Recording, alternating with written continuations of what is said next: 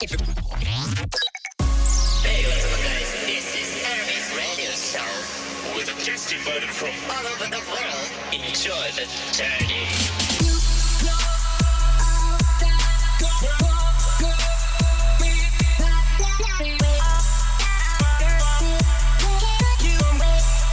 when the sun eyes on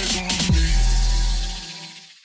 えーとアラビ FM のエピソード101です。アラビ FM とはゲストと一緒に管を巻く様子をお届けするポッドキャストとなっております。今回ゲストは、えっ、と、まあ、あの、久しぶりにドイツと日本の、まあ、時差あり、久しぶりまあ、数ヶ月ぶりかの、えっ、と、時差あり収録になっております。はい。で、ご承知した通り、コウジさんです。はい。よろしくお願いします。よろしくお願いします。コウジです。えっと、これ、もう自己紹介して大丈夫ですかね、ああ、はい。もう、あの最近残ったことと、まあ、お名前ぐらいを紹介いただければ。えっとですね、えー、まあ、聞いてわかる通り、男性、30今8歳、アラフォーの日本人男性、コウジです。えっとですね、今、日本人なんですけども、ドイツに来てから、今年で11年目か。11年こっちに住んでいる。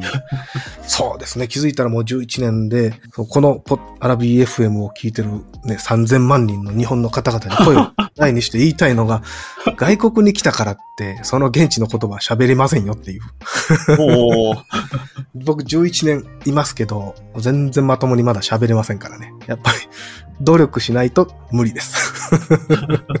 お仕事とかでも、なんかはい現地の言葉でコミュニケーションし取った方が、まあ、滑らかに会話できるから、そ,、っちの方がいいかな、みたいなこと言われたりとか。一応あの、ドイツの現地企業で、あの、システム開発のウェブ開発系をメインにやってるので、やっぱり会社ではドイツ語喋るんですけど、うん。うん。まあ、逆にこう、仕事で話すような難しい内容ってもう逆に箇条書きにしてくれぐらいの、この小学生が読んでもわかるぐらいの内容に落とし込んでくれっていう形でこう、会話していくので、あんまり難しいドイツ語喋らなくても今までやってこれたかなっていう感じですね。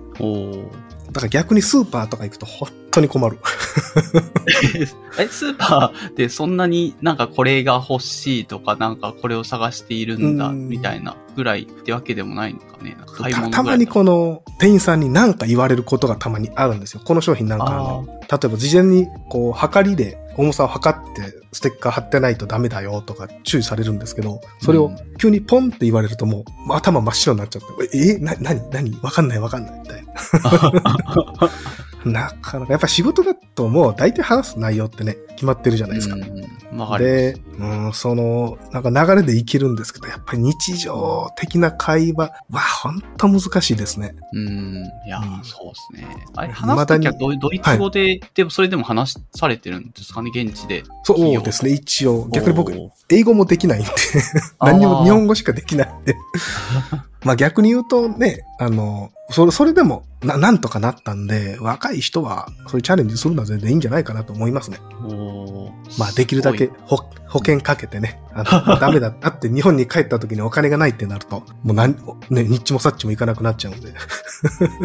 うんうんうん。はい。そうか。じゃあ、まあそんな形で、えっ、と、まあ、コーチさんのまあツイツイートから結構その今週いっぱい、まあ今まさになんか年末、がっつり年末はい。時期ぐらいの収録にはなっていて、えっ、と、まあ私、あの、まあ今話したアラビーですけど、アラビー自体は仕事がちょっと収まったっていうところで、さっはいきそんなことをツイートしてか、かなりの開放感に 溢れているようなのが今っていう感じのところなんですけど、まあ、こう、小路さん自体は、まあ最近としては、まあ、まあもうちょっと、もう数日お仕事をして、まあ年末に入ろうかな、みたいなそうですね。こ感じなんですかね。そうですね。こっちドイツがクリスマス休暇、休暇じゃないのか。祝日、クリスマス25日と26日が祝日になっていてですね。うん、で、なのでこっち月曜日、火曜日、今日はお休みなんですけど、また明日から金曜日までは僕普通に仕事がありますね。おー、で、31日が本来は、あの、半日、ドイツ全体で半日なんですけど、まあ、今回31日が多分土曜日ですよね。あ、土曜そう日なんで。ですね。確かに確かに。で、土31日曜日、正月で、月曜日2日から、あの、こっちって完全に普通の状態になるんで、僕普通に月曜日からまた仕事始め。いやすごいー。全然年末年始感ないな。そ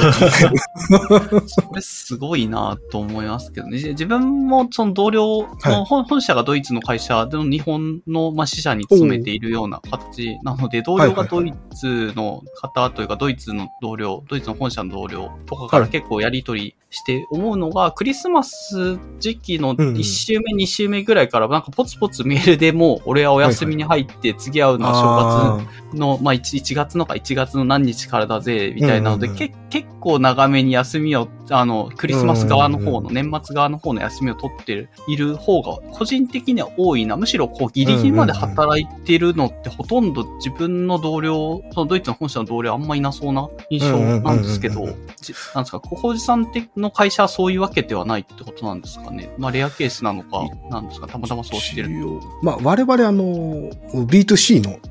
会社なので、基本的に、ああ、まあ、し祝日はあるんですけど、一応暦通り、最低限開けてないといけない、まあ、オンラインですけど、顧客が直接来るわけじゃないんですけど、じゃあそういう状態なのと、僕はあの、はい。結婚して妻と子供がいるんですけど、うん。ちょうど妻と子供が今、実家に帰ってるんですね。ああ、この時期、そうっす、多いですね、年末。うん。そうなんです。まだお父さんお母さんが、あのー現役で働かれているんですけど、お父さんお母さんが祝日なんで、祝日じゃねえや、えっ、と、休暇か、休暇と祝日取ってるんで、それに合わせて実家に帰ってるんですけど、僕は今、こっちに、こっちというか、まあ、また別の州で、一人で、今、あーん、なんかややこしいな。妻の実家と僕が住んでるドイツの州が別の州なんですけど、うんまあ、妻が実家に帰って、僕は、あの、こっちの名前出すか、ザクセン州っていうところにずっと残って仕事をしてるんで、うんなんか別に休暇を取る理由がないというか、ああ、うんなるほど。わざわざ休んでまえーで、一人で、うん、いても、しょうがねえで。逆に嫁に怒られちゃうんで。何やってんだって。そうあとこれは、あの、もう、なんちゅうんですかね。人によりけり、国によりけり、文化によりけりなんですけど、あの、妻の実家って、まあ、ぶっちゃけ、僕からしたらはっきり言って他人じゃないですか。妻のはいはいはい。両親とかって。行ったところで、まあ、知らない。そうそうそうなんですよ。そこに1週間、2週間っているのはもう僕の精神衛生上ちょっと 良くない。うんなるほど。本当にきつい。だから、子供ができる前とかは、やっぱりこの時期、2週間ぐらい向こうに帰ってたんですよ妻の実家に。ああ、一緒に。まあ、なかなか、全然いい、いい方たちなんですけど、やっぱりあの、うん、ちょっときついなっていうのは、まあ、ぶっちゃけやっぱり、うん、あって、あー。まあ、そう、ちょっとうさぎも今飼ってるんで、ちょっとうさぎの世話も実際こっちでしないといけないんで、うんうん、あなるほど。まあ、うん、一日だけ、一泊だけちょっとして、うん。こっちに戻ってきてるって感じですね。あ、なるほど。そういうような状況で。逆に言うと同僚の、なんかですか、はい。職場の同僚の人とかは結構普通に休みに入ってるんですそれとも同じように働いてる人そうですね。僕の上司、上社長含め3人いるんですけど、はそう3人はもう2週間ぐらい会社来てないですね。あ、あまあそうそうっすよね。あ、よかったよかった。そう自分の知ってる 感じだと思って。そうか。そうなるほど。まあ、もともと従業員がさんは、小井さん自体で、かんあの、あえてそういう風にしていててあの、年末もギリギリまで働いて、年始も すぐ始め、2日から始めるっていうのは、まあ、自分そうですまあ、年始の方は、まあ、ドイツの人も全然そういうスタイルあるっていうのはうん聞いてて、はい。わ私ちょっあと、なんか年末ドタバタして、曰く今日仕事収まったんですけど、収まるまで本当になんかずっと出張を連連続でして いて、なんかそうなった理由として、もう完全にそのドイツの方の同僚が、正月はいはいドイツの方は早く仕事が始まるうん。から、えっ、と、まあ、一緒になんか連携してやってるところで、じ我々はこう、日本でしか取れないようなデータを取るようはいはない。仕事を今ちょうど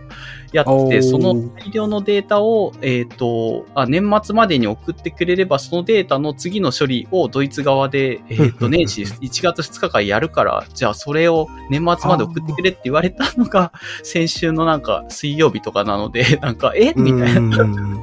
うん結構、なんかそれ取って送るだけでも相当プロセス大変なんだけど、なだと自分は思ったんで、来年や、来年のもう正月明け10日とか、その2週ぐらい、日本の、はいはいはい。あの正月終わ休みが終わった後ぐらいから始め、ぼちぼちやる、やればいいのかなって思ってたら、それが全部前出しになって、こうギュありゃ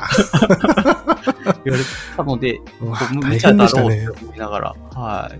結構読めい。ないのがあって、データの量がものすごいバカでかいようなデータうんを送ったりとかしなきゃいけなくて、そういうのもやったことなかったんですよね、初めて。あで、ーで、多分、その、まあ、支社、本社支社で、本社しかそういうことやったことなくって、支社もいっぱい、うんまあ、各国にいくつかあるんですけど、日本、中国、まあ、韓国、えっ、と、インド、アメリカとか、あとフランスとかに、まあ、支社が、あとイギリスかなとかにはいある会社なんですけど、そういう支社の中でもや、それをやってる、多分初めてやるのが日本の我々のチームみたいな感じになってて、すげえ。で、そうするとデータ送るとかって言った時に、バカでかいデータはまあ送れないよねとか、で、そうするとじゃあ、そのある程度送れるぐらいのデータにこう、足処理をかけて送らなきゃいけないとか、いろいろ入って、そういうプロセスもなんか初めて今回やるんだけど、その納期が年末のね、わずか3日ぐらいの間にやれって言われて、えーみたいな。むちゃくちゃだ。でもまあ、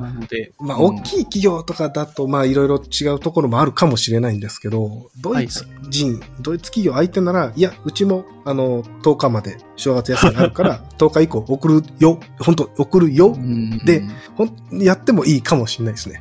いや、まあまあまあ、そうそう。だ結構、ドイツの人もそんなになんかガツガツ、しあの、年末、そんなことやり取りすると絶対年末もコミュニケーションして、まあ問い合わせとか発生するから、向こうもちょっと働かなきゃなんないから嫌なはずだと思ったんですけど、今回なんかすごいやる気がたまたまなんかあって、向こうもは初めてやるからちょっとワクワクしてるのかわかんないけど、もうなんか情熱を持って、普通連絡してもなんか放置されることとか全然あるはずなんだけど、すごいリアクションが早かったりとかして、なんか、まあ、まあ、向こうが本気でやる気があるっぽいから、じゃあ、こっちもその期待に応えなきゃなっていうので、まあ、ちょっと情熱ドリブンじゃないですけど、まあまあ、やる気があるなら、そのやる気があるうちにやっぱりね、はあまあ、データを送り出しといた方がお互い悪いだろうと思って、結構そう、あそう、それで大変だったんですけど。熱いっすね。そういう仕事してえな、俺もなんか。情熱でこう、押し合うみたいな。いいなそうそうですね。まあ、へーあんま自分も、あんまそこまで仕事に情熱ある方じゃなかったけど、まあ珍しくね、あの、あのドイツ人が本気で働こうとしてる。まあ、そう言い方良くないけど、まあまあ、その同僚がね、同僚たちがやる気があるなら、それに対してちょっと答えた方が良さそうな雰囲気を感じたので、かなりドタバタ しながらやってて、まあ一個一個面白かったですけどね、なんか、うん。データ取って1時間、初め7分の試しに取ってみようって言って、7分ぐらいデータ取ったら、それがはいご512ギガバイトぐらいあある状態になってて、いい。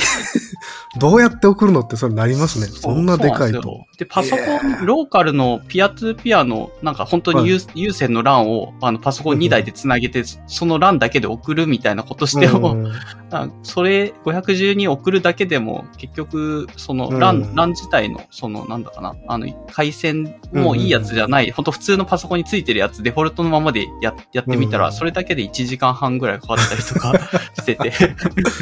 でもそうなるともう、なんか、そのディスク持って飛行機で実際ドイツまでも物理的に持ってった方が早いかもしれないですね。いや、もう本当本当そんな感じでした。うーん。まあまあ、でもそれをや、やると結局時間もコストもかかっちゃうから、まあ結局後処理まで全部プロセスを一貫してやった上で、まあデータをかなり圧縮した状態でも、それでも結局40ギガぐらいには最最終的になったんですけど、もともと7分だけじゃなくて、えっと、4時間分ぐらい送ってくれって言われたんで、実際データ、本当にちゃんと4時間取ったんですけど、取ったら、はい。な10、10、13テラとか14テラとか、まあそんぐらいデータ量になって、いや、まずこのデータをパソコン同士で移すだけでももう数日かかるんじゃないのかみたいな感じ。その初日にそれに気づいて、ちょっと愕然として、やったことなかったんで、どうしようどうしようってなって。うん。ああそういうところも含めて。あ、そうそう、そういうところも含めて初めて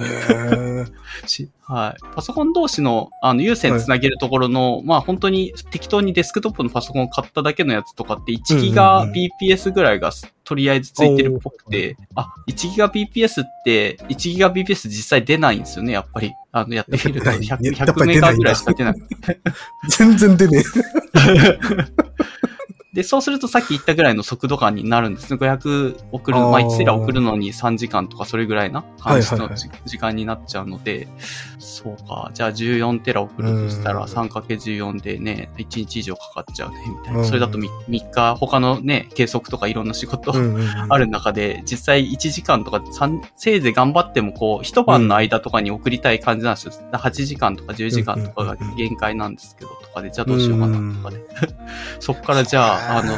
ね、その LAN カード、通信カードをじゃあ、その、その日に注文して、明日と届くからみたいな感じで買ってみたりとかっていう。えでもめちゃめちゃドタバタしてて、なんか一緒にやってる同僚も、なんかやればできるでしょくらいな感じでスケジュール組み始めたっぽいけど、自分から見たらこれ絶対無理だろっていうようなのうん。で、実際やったらやっぱりそんな問題がドタバタ起き始めて、なんか完全ー、に問題出てからそれをどうにかしようとね、あの、ものを買い足したりとかしてやってって感じでした。うわいや、すいや、大変だったとは思うんですけど、あ、はいはいはい。なんか楽し、すげえ楽しそうですね。こうど どうやったら実現できるんだっていうところをこう、うです技術でやったり、なんか発想でカバーしていくっていうのがもう、なんかほ、本当のエンジニアって感じが、すっごいする。いいなぁ、かーっこいい。やーいやーありがとうございます。まあまあまあ、でも、そういう、まあ技術力がないからそういうね、まあ事前の予測とかもできずに急に、え、これどうすんの？みたいてですもんね。おーな。はい。僕まあ多分、うんはい。どうですか？コウジさんもそんな感じなんですかね、やっぱエンジニアとというところで。そう。まあ、ぶっちゃけ僕がや、今仕事でやっているのって、ウェブ開発なので、基本的にもう古き良き時代の MVC モデル。うん。で、たまにあのフロントエンドのところを、今何したえっ、ー、と、あれは、Next、Next っていうんですか ?Nuxt? あの、Vue.js のああ。サーバーサイトレンタル、リングがあるやつに書き換えてるぐらいで、特に技術的に難しいことは何にもないですね。まあ、あー中の当然ビジネスロジックで、ああの、新しいやつじゃないですか出てきたの。いや、Next も多分書そき換えたのも、もう書き換えたのが、どれぐらいですコロナ前ですね。うんうん。2019とか。4年前ぐらい。そうですね。で、正直もう JavaScript が嫌なので、もうん。う、ルストに全部書き換えようかなとは思ってますね。フロントエンドを。なんかウェブ業界ラスラスト流行ってましたよね、そういう意味では。なんかななんかよく聞きますそうそうただエンジニアの人でこれからはラストだってやってるけど、まあまだ、まだ主流ではない気がします。うん。となんかみんなどこで使ってるんだろうな。サーサーバーサイトなんですかね。フロントエンドっていうよりか、なんかそっちの方を、うんそういうのを置き換えて、今度はフレームワークとか使ってんの？まあすいません。私もあんまり全然ウェブに詳しくないので、へえと思いながら。今風、今風はそっちなんだ。僕の場合もなんかあの、いろいろ消去法で、ラストにたどり着いたって感じですね。なんか、ラストがすごいっていうのは、あんまり、最初から今もあんまりなくて、なんか、うん。うん、バーチャルマシン挟まずに、こう型がしっかりしてて、うん。なんかモダンな言語っていうとなんかもうラストしかなかったですよね。うーん、まあ、うんそうですね。そうなんですよ。まあ確かに。Go でも、うん、Go, でもよかっ確かに。たんですけど、なんかああんまり書き、書き味というか、あと使ってないインポートがあると、あエラーになったんだっけかな,、うんなんかそういうのをやってみて、あ、なんか、うーん、俺の、俺のあれじゃ、スタイルじゃないなっていう感じで。うん。で、なんか、いやいやラスト。難しいですからね、なんか、あの、所有権とか。ん。もう今慣れた、ね。もう慣れたからなんとなく書いてますけど、あんまり理解はしてないですね、僕。ああ、でも書ける、書けてエラーも、エラーが出ないってことはそんだけ安全っていうのがなんか保証されてるイメージが Rust とかあるんで。そうですね。うだ今そこはいいっすよ。あれなんですよね、あの、ゲーム、ゲームの、ななんていうんだろう、ゲームエンジン、はい。あの、 Unity とか、 Unreal Engine とかアンの。リアルエンジン。うん。流れで、あの、ななんて発音するんだろう、ベイビーかな？バナナの B バナナ。で、エネルギーの E ほんほんで、ビクトリーの V で Y、ベイビーか。ベイビーっていううゲームエンジン、ルスト用のがあるんですけど。それそれをちょっとあの、仕事サボって、サボってとか、普通に言っちゃった。仕事、あの、休憩時間、時間にちょっと触ってるんですけど、あれ、ルストで書いてるのにたまに実行エラーとかなっちゃいますね。あ、そうなんですね。そうなんです。なんかやっぱりゲーム画面に存在してるオブジェクトがあるはずなのに、うんそれがなくて参照しようとしてエラーになるみたいな。なんかお、そこはゲームエンジンの作りなのかな。コンパイルは普通に通っちゃうんで、やっぱりあコンパイル通ったから安全とはやっぱりいかないですね、ラスト。ええうんあ、そうなんだ。でも書いててレスだから楽しいですそこはもう、あ、楽しい、楽しい。楽しいは楽しい。な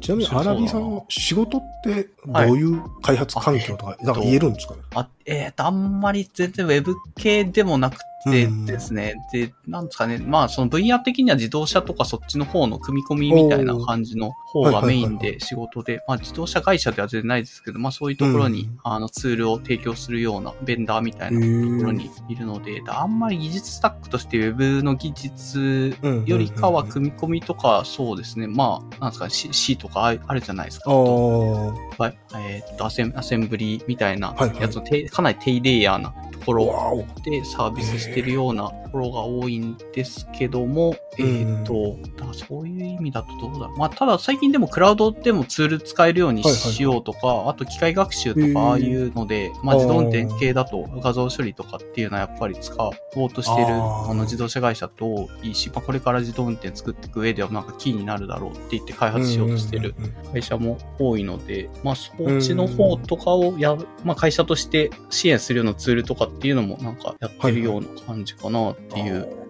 あんまりなんか技術スタックとしてこれとこれうん。俺できます、切りっていうよりかは、まあ、来たものとりあえず、なんですかね、やってるような感じで、あんまりかっこいい、なんかエンジニアとして、俺これできますっていうのがないのは、うんなんか結構仕事として一番弱いかなとは思って。えでもなんか、そういう話聞くかまあ、我々は一応分野は違えどシステムを開発する立場というか、そういう仕事をなりわいにしているじゃないですか。はい、はい。それ、その上でその話聞くと間違いなくアラビーさんの方がもうエンジニアリングしてますよ。うん間違いなくかっこいい。いやいやいや、全いや然全然。まあこれ僕はウェブ業界の人間だから言うんですけど、ウェブ業界ってぶっちゃけなんか簡単なことを常に難しく、難しくやろうっていう ことの繰り返しをしてる気がするんですよね。えーなんかフロントエンドとかもなんでこんなことになっちゃったんだろうっていう気がしますね。なんか。うーんなんかトレンドみたいなのがなんとなくあって、うんなんかそのぎエンジニアとして技術量が高いだろうとか、まあそういう企業の人とか、まあそういう企業自体とかの発信ブログみたいなところで、なんかトレンドみたいなのが決まってって、うみんなそのトレンドに従ってと、その新しい、これが、ここれからはなんとか言語やう、んみたいなのを取り。入れて、で、それの数が増えていけば、まあそういうエンジニアも増えていくから、うんそれが結局のところ、なんだ会社の中で技術スタックとして根付いていって、みたいな、そんなことをしてるのかな、みたいな感じがしてますけど、どう、どうなのかななんか実際の。僕もあんまり正直追いかけたくないので、フロントエンドの流行り追いかけてると、本当フロントエンドだけ見てないと絶対追いかけられないぐらい早いし、うん量も多いと思うんですよね。うん難しいし。ただ、はいお前らビルドツール毎年変えてねっていうぐらい、なんか、それ本当に変えなきゃいけないのっていうところがなんかずっと回ってる気がするんですよね。2、3年で。結局元に戻ってきてみたいな。なんか、なんか、俺がし、我々がしたかったのは、本当にこういうことなのっていうのを最近すごく強く感じますね。なんか、うん、Ruby on Rails が出た頃ぐらいの規模感というか、しうん。この構造うん、で良かったんじゃない ?JavaScript って本当にいるのって最近ちょっと思います。えーおーいいな、いい。いい話なのか。いいのかなまあそういうなんかトレンドに追え、追うことがエンジニアのなプロプロなんだ、みたいなので、うんほこ誇ってツイートしてる人とかは、まあまあなんとなくは見見見るな、なかなか流れてくるなとは思う思うので、まあと、まあ、我々は完全に外側のと人間からすると、へえ、うんそんなもんなんかぐらいにしかわわかんないところなんですけど、そういうふうに、なんかコウジさんみたいに、ココウジさん多分そんこまでトレンドに乗ってって、なんかその、新しいものを見て、あ、これからこのじ、これ、こういうもんなんや、みたいなフレームワークの新しいやつをどや、みたいな感じで言うイメージが全然なくて、かなり独自で、なんかルストも多分そんなにメインストリームじゃパッと見ないようなない気はですね。まあ多分まだ。するんですそうちょっと早いし、あただそれを技術スタックとして楽しいし、これがいいからっていうこだわり持ってやってるのはなかなか、おーという、なんなんですかね、なんとなくトレンドに流されてるっていうよりか自分でこれがいいって選んでやってるっていうの、ちょっと本物感をすごい感じるので、なんかエンジニア関係の話をなんかうん聞けたらいいなと思ってたんで、ちょうど、はい、そんな話が触れて、ちょっと嬉しい気持ちでいっぱいです。はい。で、ととりあえずなんですけど、なんか取り留めのない近況話がめちゃめちゃ 流れていっちゃってるので、まあまあまあ、なんとなくそんな話を、まあ全然話の流れははい。同じような話で全然いいとは思うんですけど、トークテーマみたいなのに入ったりとかしてみてはいかがでしょうかっていうのと、あとちょっと、あの、歌手っていう、ちょっと、あの、せっかくなんで喉を潤しながら、あの、あーはい。まあ自分はジュジュースというかドクターペッパーっていう飲み物を飲みなドがら、クターペッパーだ。あ じゃあ、します。はい。あ、いい音。じゃあ僕はお水いただきます。あ、はい、ありがとうございます。まあ、そんな感じで、ちょっと、ゆったり話せればなと。思います。今のトークテーマはどうなんだろう？エンジニアエンまあ。ちょうど自分はコンテンツのところで最近読んだ本で一流、世界一流エンジニアの思考法っていう本がそこそこ、あの、あのツイッターで流れてきていて、まあ、ちょっと読んでみるか、みたいな感じで、マイクロソフトのシニアエンジニアの牛尾さんっていう人かな、牛尾剛さんっていう方が書かれた本で、結はい。構この人は何歳か、40とか、それぐらい30後半ぐらいになって初めて、えっ、と、プログラミングとかをして、まあ、それまでマネージメントというか、プロジェクトマネージャーみたいな、また仕事として違うじゃないですか。プロジェクトマネージャーと、プログラムを作って、こう、ものをちゃんと、まあ、作っていくエンジニアとは違うので、この人はコミュニケーションとかそういうプロジェクトのリードとかが得意だって言って評価されて、まあ30とか40ぐらいまでそれをまあ仕事としてたんですけど、ただプログラミングを書いて、やっぱりエンジニアとしてこうものを作って、せ自分でやっていきたいなってそれぐらいの年で思って、まあ今いろいろそうトライした結果、今収まってるのマイクロソフトのシニアエンジニアっていう職種になったらしいって話が、なんかその最初の方に書いてあって、だそういう意味では叩き上げというか、あの、叩き上げですらなくって、まあ途中からこう飛び込んでやってみて、なんか試行錯誤して、まあそういう今のポジションについたみたいな話から入ってで、その時にやっぱり世界のその、なんですか、いい会社とか、そのアメリカのテック企業の、あの、一流側のエンジニア、まあまあ、その、その会社の中ですごい優秀だとされてるエンジニアの人たちには何かしらこう、フレームワークというか考え方、我、初めてこう、そういうプログラミングとかでバグみたいのに出会った時に対して、まあ人がやりがちなこと、失敗、まあこの人的にはそれはなんかあんまり良くないパターンみたいなのを、こう自分で他の優秀なエンジニアの人とどこが違うのかっていうのを一個一個見ていって、そこら辺をある程度こう、まあ言語化したような本になってるかなというのをちょうど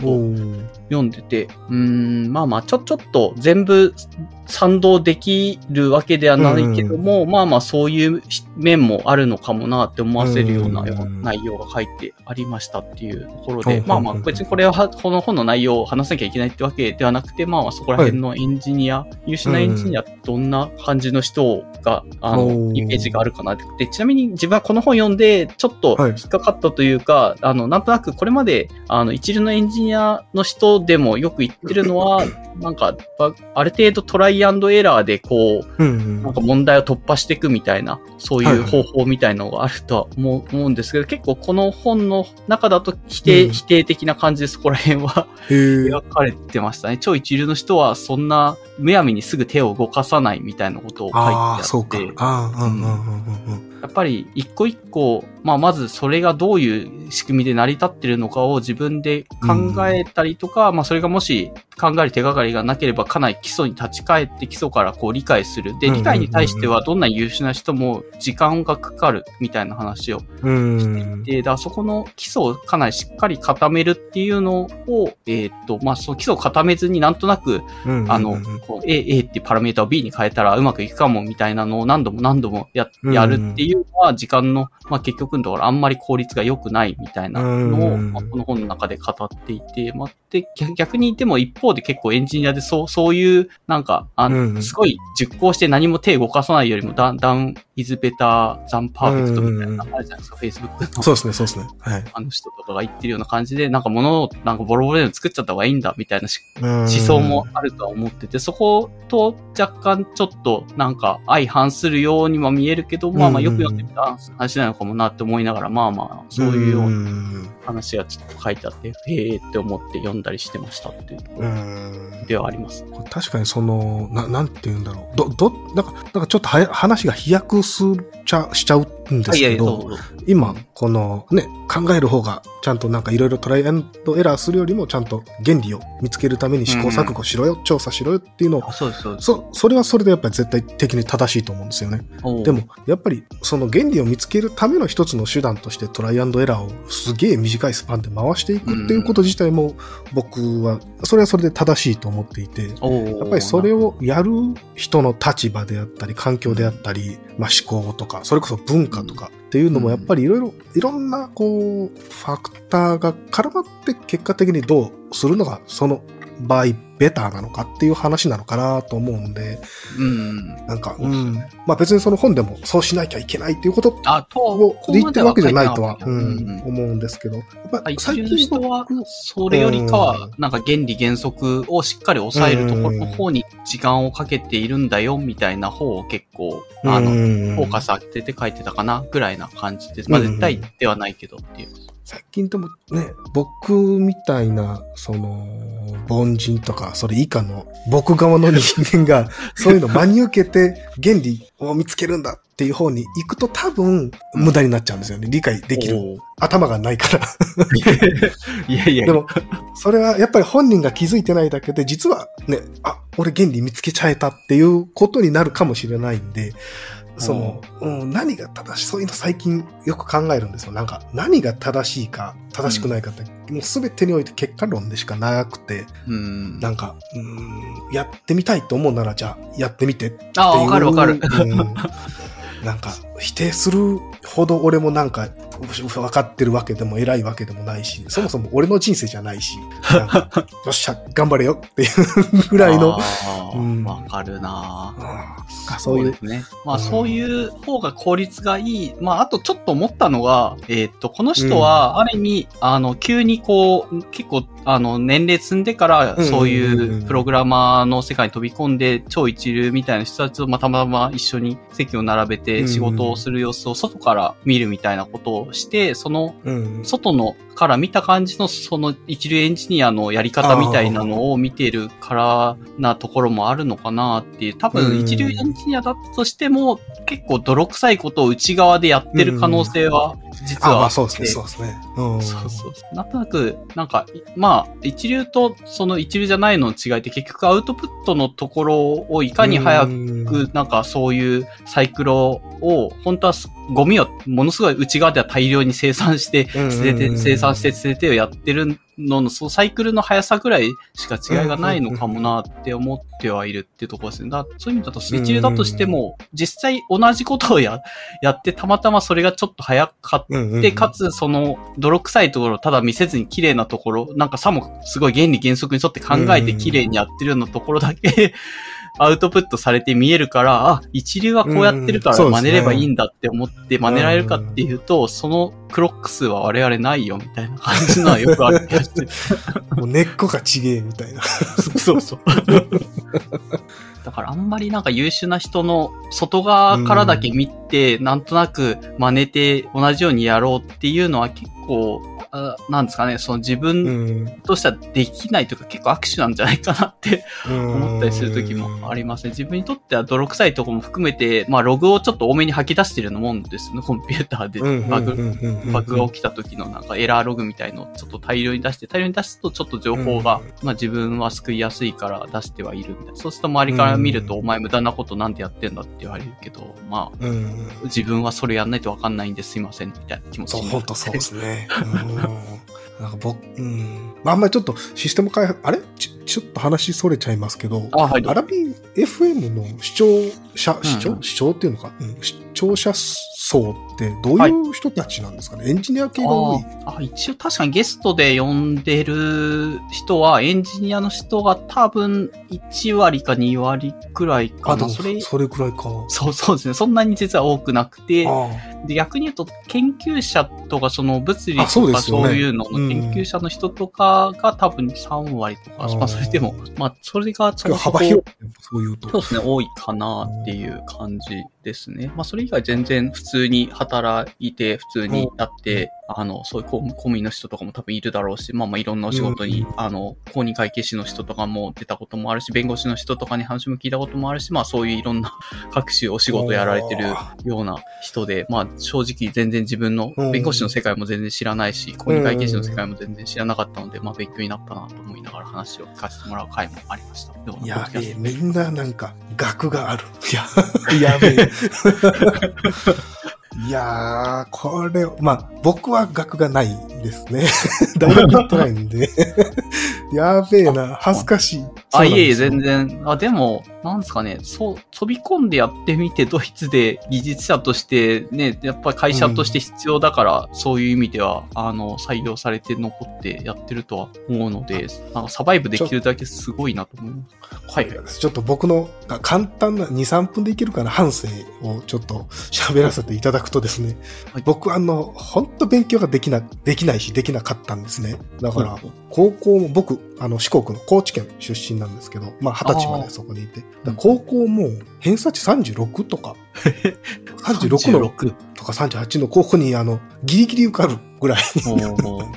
あ、でもね、あの、変な生徒はあんまりいなかったんですけどね。あの田舎なんで、そうですあー田舎なんで、あの、高知市内にある、いい、いい、うんまあ、ちゃんと頭のいい高校行くのって、あの、片道2時間とか3時間かかったりするんですよ。ああ、なるほど。電車なかったりするんで。で、あの、うんまあ、そのちょうど中間にあるその高校に、たまたま物理的にもう行くしかないっていうところで、あの、もう頭のいい子から僕みたいな悪い 子まで、こう、ギュッて詰まってるような高校で、うんうんだあの、大学行くとか行かないとかっていうことも考えてなくて、当時全然何も考えてなくて。ああ、なるほど。じゃあもう環境としてとか同級生とかも別になんかそういう当然行くよねって雰囲気があったわけでもなかったってことなんですね。ああまあまあ、行く子は行く子で、うん、勉強はしてたっていうのは覚えてるんですけど、なんか僕の周りは、なんかまあ、やっぱり家が、実家が農家とか、うんあのー他に建設業とかやってるからそこを継ぐっていう子も結構いたし、あんまりうん勉強しないと大学行かないとっていうモチベーションになるような環境じゃなかったんですよ。はい。で、僕はそんなんないけど、何のバックグラウンドもないけど、そんな流れにいたんで、あ、じゃあ俺もなんか流れて考えずにいたら、やべえ、高校もう3年生じゃねえかってなって、あどうしよう、やべえ、なんか何もできねえと思ってたら、同級生がたまたま市内にある、高知市内にある専門学校のパンフレット持ってて、あれ？ここって面接だけでいけんの？っていうので、しかも普通、あの、専門学校って2年コースが、うんほとんどだと思うんですけど、そこ3年コースのシステム工学科っていうのがあったんですよ。システム工学なんだ。そうなんです時代は、まあ当時2000何年だ ?2000。ちょっと IT バブルとかが多分2000年代ぐらいとかだった。そうです。あれが2000、だから2年か3年かの頃なんで、あ、もうこれからは、僕の頭の中で IT っていうで、あ、これからはもうワードとかエクセルできないとダメだよな、とかってなんか思って、もうそのまま親にお願いして、ちょっとここに3 3年間コース行かしてくれ。頭の中ではもう、あ、3年また遊べるっていうイメージなんですけど。で、システム工学科っていうところに入って、まあ、何もわかんないですよね。そんな心持ちで入ったんで。なんかいきなり二進数の計算しますとか言われても、なんだよそれみたいな。わ いや、まあ、わかりまます。いきなり言われても意味わからんって思います。なん、何に役に立つんだよ、これって感じです。そうなんですよ。なんだよ、補助記憶装置ってなんだよ、みたいな。でやってって3年コースだったんですけど、2年、2年か。うん2年終わった頃ぐらいになんか、卒業生、僕らの学科の卒業生が働いてる会社の社長さんがわざわざ学校に来てくれて、あの、はいうちで働きたい人は今ここで面接しますよって言ってくれたんですよ。へえ、すごいじゃないですか。もうすぐ就職までなんか一一本道というか。そうなんですよ。このチャンス逃すわけにはいかんだろうって会社自体には興味なかったんですけど。あ で、面接したら、あの、たまたま受かって。うんうん。やったこれ、それが2年生の初めの頃か。だから5月とか6月ですかね。で、やったこれでまた1年間、悠々自適で遊べるぞと思ったらなんか、遊んでる時間がもったいないから、あの、会社に来なさいと。会社に来て。学生として働いて給料も出すからって言われて、うわ、全然予定と違う。うん。だここまでがもう、まあそれで結局分かりました。行きますってなったら、うんそれは11月から行くっていう話だったのに、はい。9月ぐらいにあの、今度はその会社が都内にある別の会社に買収されちゃったんですよ。おおすごい。な、ドラマチックえ？ー ってなったら、まあ社長さんが、まあうち会社なくなったけど、お願いはしてちゃんと一緒に連れてってあげるからってうん言われて、それで2005年か、の11月からし、まあ都内、埼玉に引っ越して、都内に通勤して仕事をするっていうのを27歳までか。だから7年間都内でやあっ、随分長いこと同じ会社で、結構 IT の、なんですかね、ね仕事でやってる人って、なんか3年で、まあ、辞めるのがデフォルトとか、そう、設定に職というか、職歴ついたら辞めちゃうみたいな、多分それぐらいの時代だったらそんなこと言ってる同級生とかいてもおかしくなさそうな感じしますけどね。ね僕あんまり会社ポンポン変えたくない派なんで、今も実は2社目なんですよ。だから人生で。あそうなんですね。そうなんですよ。すごいな日本でその会社からいきなりドイツで一社ドドイツ一社。そう、そうなんですよ。これも、あのー今までもその、結局何もせずに逃げて逃げて結局システム開発の業界に入ってきて、で、うんあのー2011年ってあの、東北の地震があったじゃないですか。はいはい、ありました。で、あれでなんか、まあいろいろね、あの、犠牲になられた方とか見てて、見たり聞いたりして、なんか、生きててチャンスとかいろいろあるのに、チャレンジしないのちょっともったいないなっていうのはやっぱり強く当時思って。で、もうその、もう2012年、あの、うん。ドイツにちょっと、まあ行ってみようと。まあここはだいぶはしょったけど、まあぶっちゃけ言うと僕女のケツを追いかけてきたんですよね。それでもツイツイッターでたまにそん、そういうツイートされてるの見て、ええなんかそうそ、それはそれでドラマチックな人生だなと思って、こう、すいません。ただ、ただただツイート眺めさせ、あ、まあ X か、X のポスト眺めさせていただきます。まあ当時あの、付き合ってた、今は結婚した妻ですけど、当時まだ付き合ってて、まあ大学のあれとか日で、来られてたんですかね、そのそうそう、留学してたんですよ。ええで、一緒。に住んでて、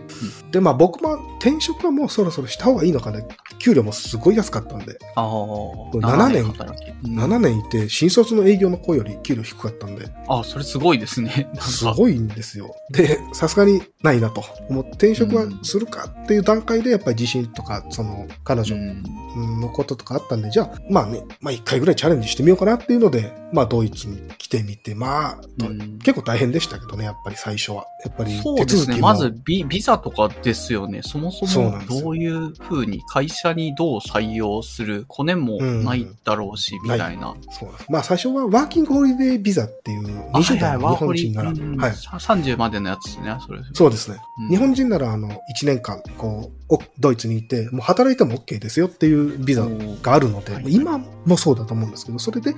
まあ、確認して1年以内にあの普通の就労ビザに切り替えてもいいのかって事前に大使館に確認したらいやできるならいいですよ仕事が見つかるなら OK ですよっていうのまで取れてたんでもうじゃあやるか。じゃあもうこの1年以内にドイツ語勉強して、うんうんうん仕事見つけてビザ切り替えるぞっていう心持ちで来て半年間ぐらいうんうん。あの、ずーっとドイツ語の、まあ、勉強っていうか、まあ、一人でですけどね、あの、日本からドイツ語入門みたいな本一冊持ってって、はいはいはい。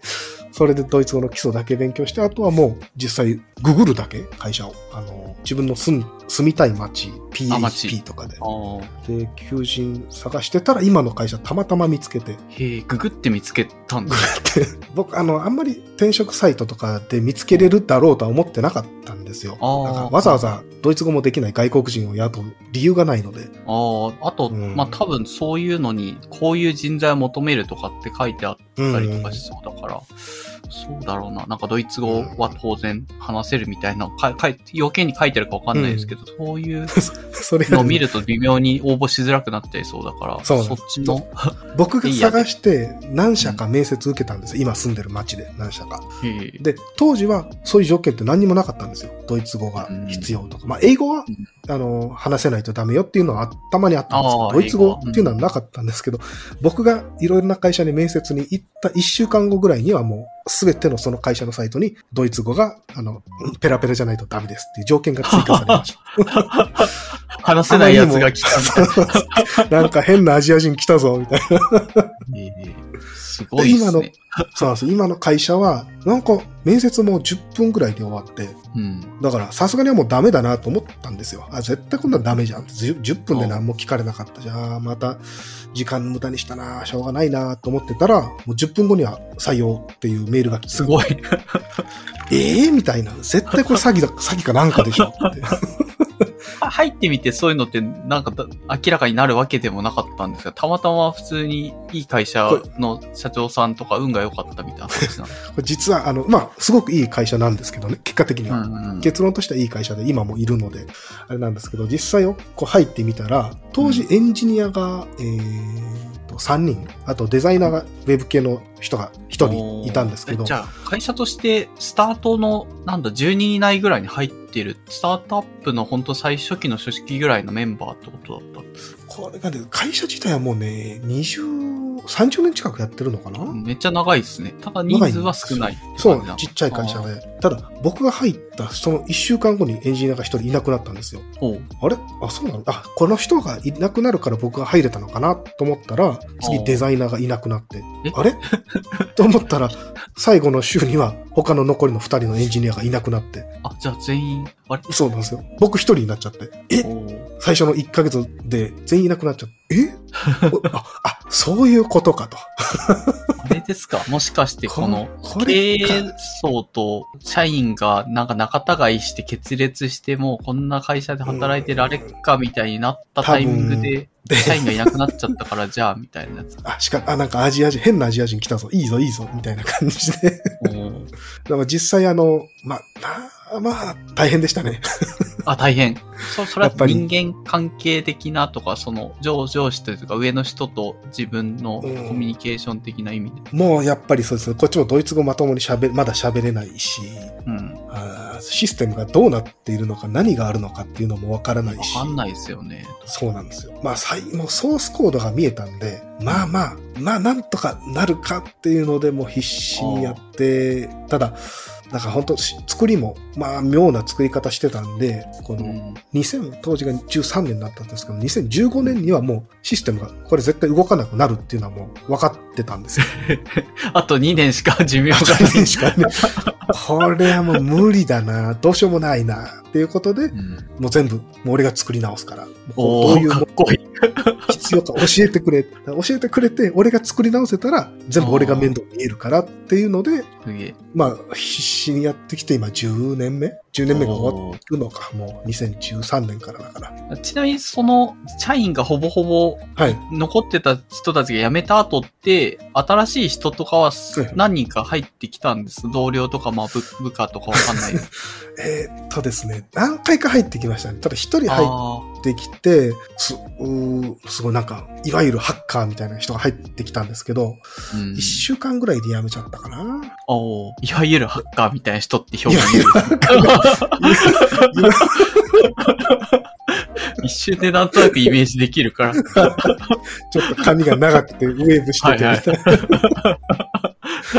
あってわかんないけど、なんか一瞬でイメージできたんで、なんか良かったです、その表現。ででもその人も上司からこの仕事を今日中にやりなさいって言われて、それがなんか彼にはできなくて、なんかもうやったことないうん PHP だったんですけど、触ったことがなくて、半泣きで、おい、コウジ君、僕はこれは無理だよ、みたいなことを言って、なんか、助けてくれって言われて、ああ、まあ。一緒に、いや、PHP ならわかるんで、いや、やりましょう、やりましょう。一緒にやりましょうって言って、なんとかなったんですけど、やっぱり。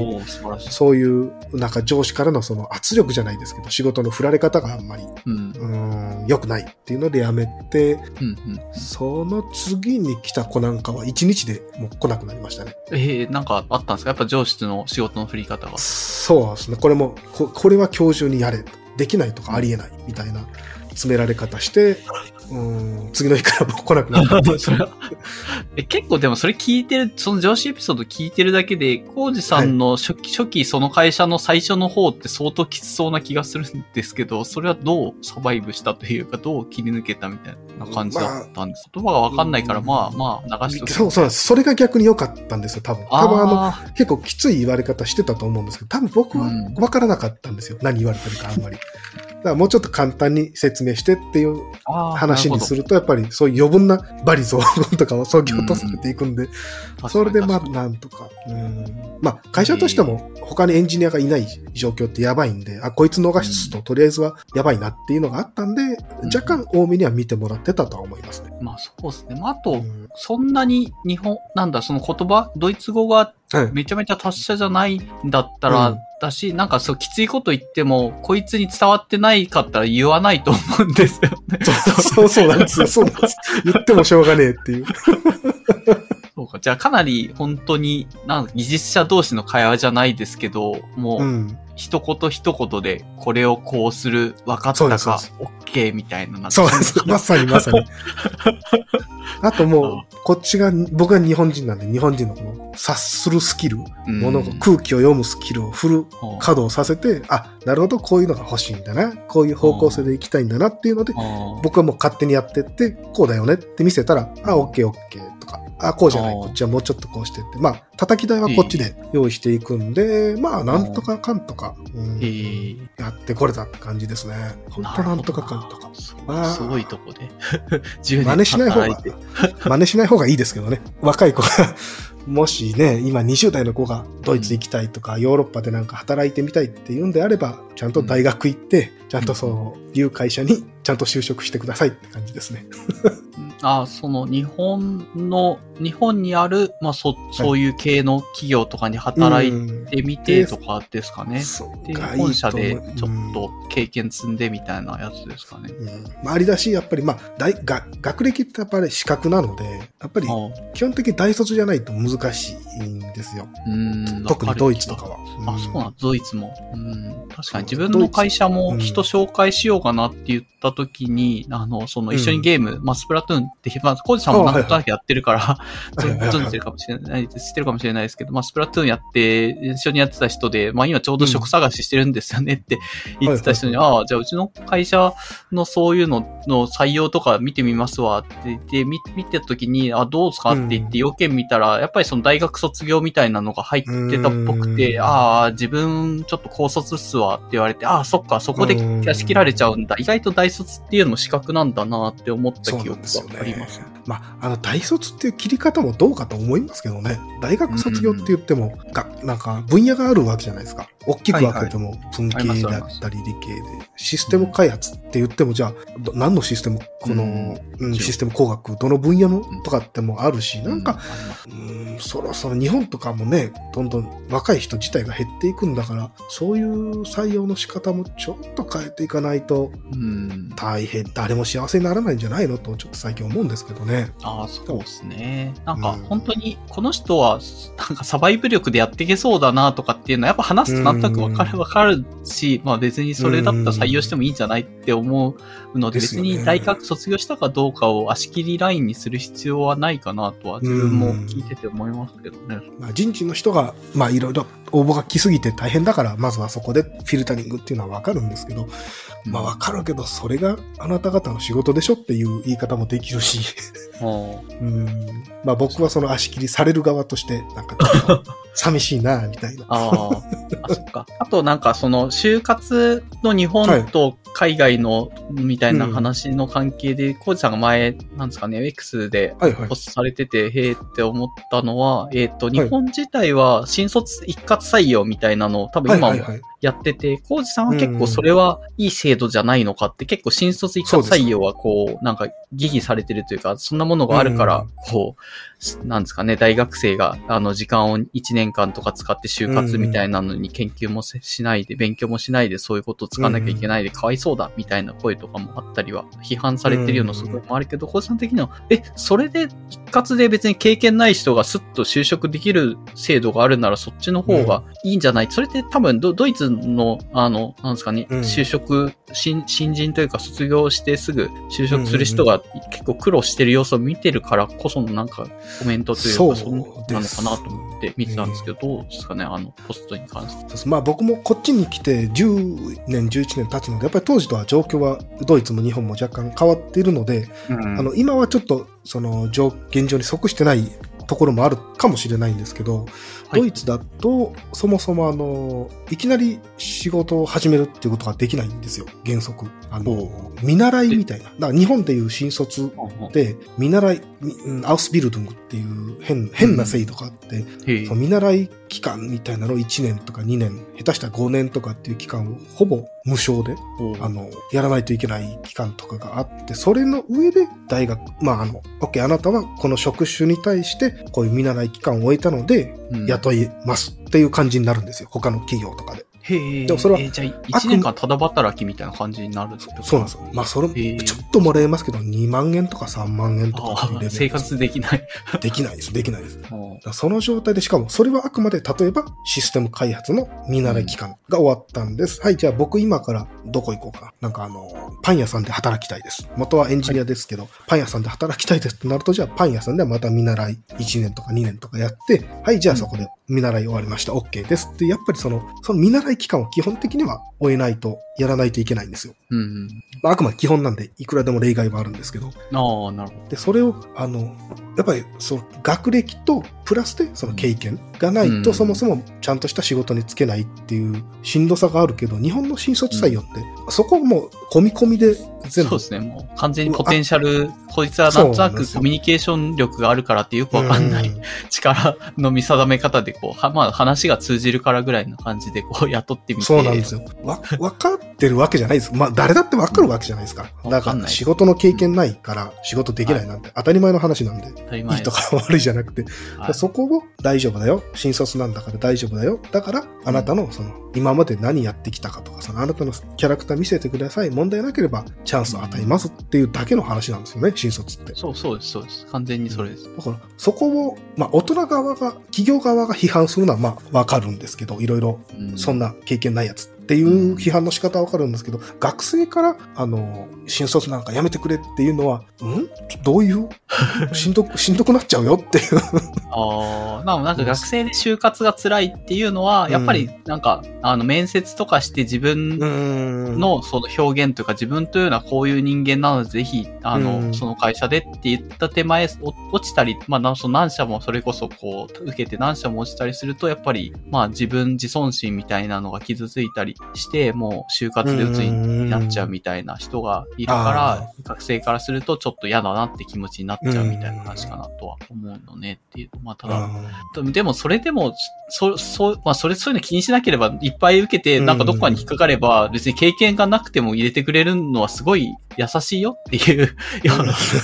の。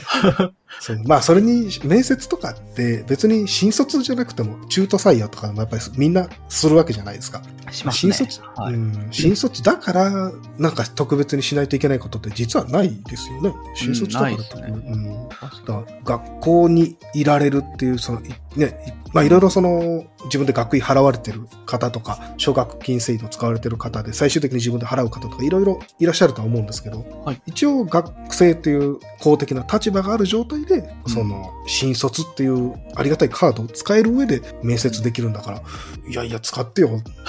と思いますけど、それないと、我々みたいなね、中途採用、経験ありの人間と戦わないといけなくなっちゃうんですよっていう話じゃないですか。そうですね。経験ありの人は一応経験あるので、アピールいくらでもできますからね。うん自分はこういうことをして、こういうことをしましたっていう,、いうのを、こう、いくらでも言えちゃうので、うんそれと同じ土俵で戦おうとしたらちょっと厳しいよっていうのそうだと思あると。思いますね。まあでも今の若い人って20代とか10代の人って間違いなく僕らの世代よりあの頭がいいですよ。真面目だし、平均的に見て。うんだからあのもう面接でなんか変なこと言われたりしてももう聞かないでほしい。もう本当にあの、本当にあの、本当素晴らしい人たちなので、今の若い人たちってもう、そんなうんおっさん、我々おっさんの言うことをいちいち真に受けずに、もう自信持ってやってほしいですね。なんか、そうですね。確かに。うん今なんか就活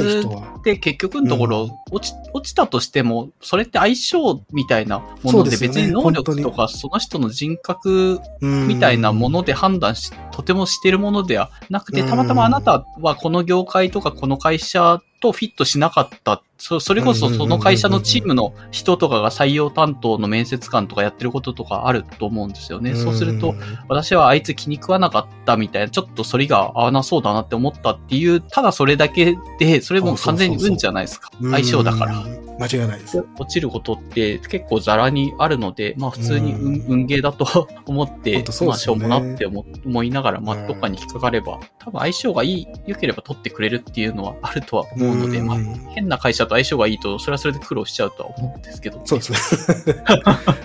それに日本の場合って、まあ、も当当然物にはよりますけど、別に転職で全然別業種に行くことってある程度できるじゃないですか。システム開発してからパン屋さんにとか。。なんかまあ、なんか年収を落とさないでとか、結構その話は出る気がしますね。し年収を落とさないでやるんだったら、やっぱり今のがっつり実績を上げてきた仕事の延長とか、それプラスアルファぐらいで転職しないといけないけど、まあそこあんまり気にしないんだったら、本当にうん。新卒とか初めてやる経験を含めて採用してくれるならみたいな形でうん中途採用して飛び込んだりとかすると、そういうことで雇ってくれたりすることもチャンスはありそうな気はしますね、日本。はいこドイツはやっぱりそこさっき言った見習い期間みたいなのがあるので、下手したら数年、ほぼ収益なしの期間をもう過ごさないとできないってなるんで、基本的にあの人生のこの軌道修正がむちゃくちゃ波動高いんですよね、こっちって。へえ、ああ、それなんかいい話だな。なんかそのヨーロッパとかそういうのは日本みたいうんになんか敷かれたレールじゃなくて途中で、あの、なんですかね、学び直しとか大学とか、そのある程度年齢上がった上で行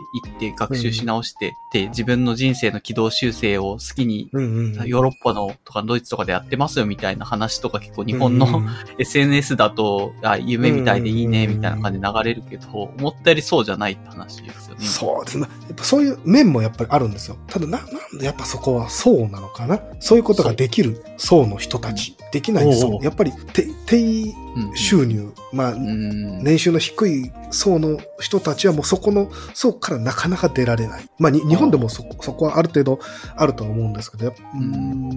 やっぱ学歴もそうだし、こっちドイツはね、小学校ちょいぐらいの頃から、まあ、あの、大卒コースと大卒じゃないコースって分かれちゃうんで、あ、そうなんだ。そんな早いタイミングで分かれてる。ええそうなんですよ。で、そこから一応あの、最近はまたルールが変わって、大卒じ、大学行かないよっていう道を歩んでた子も、一応大学にこう、やっぱり行きたいわって軌道修正は最近できる、できやすくなったらしいんですけど、ええ制度上そうだったとしても、やっぱり大学行きませんよっていう、うん。僕の高校時代みたいな、この流れに乗っていると、やっぱもう、すなんかそうなっちゃうじゃないですか、流れとしてあ。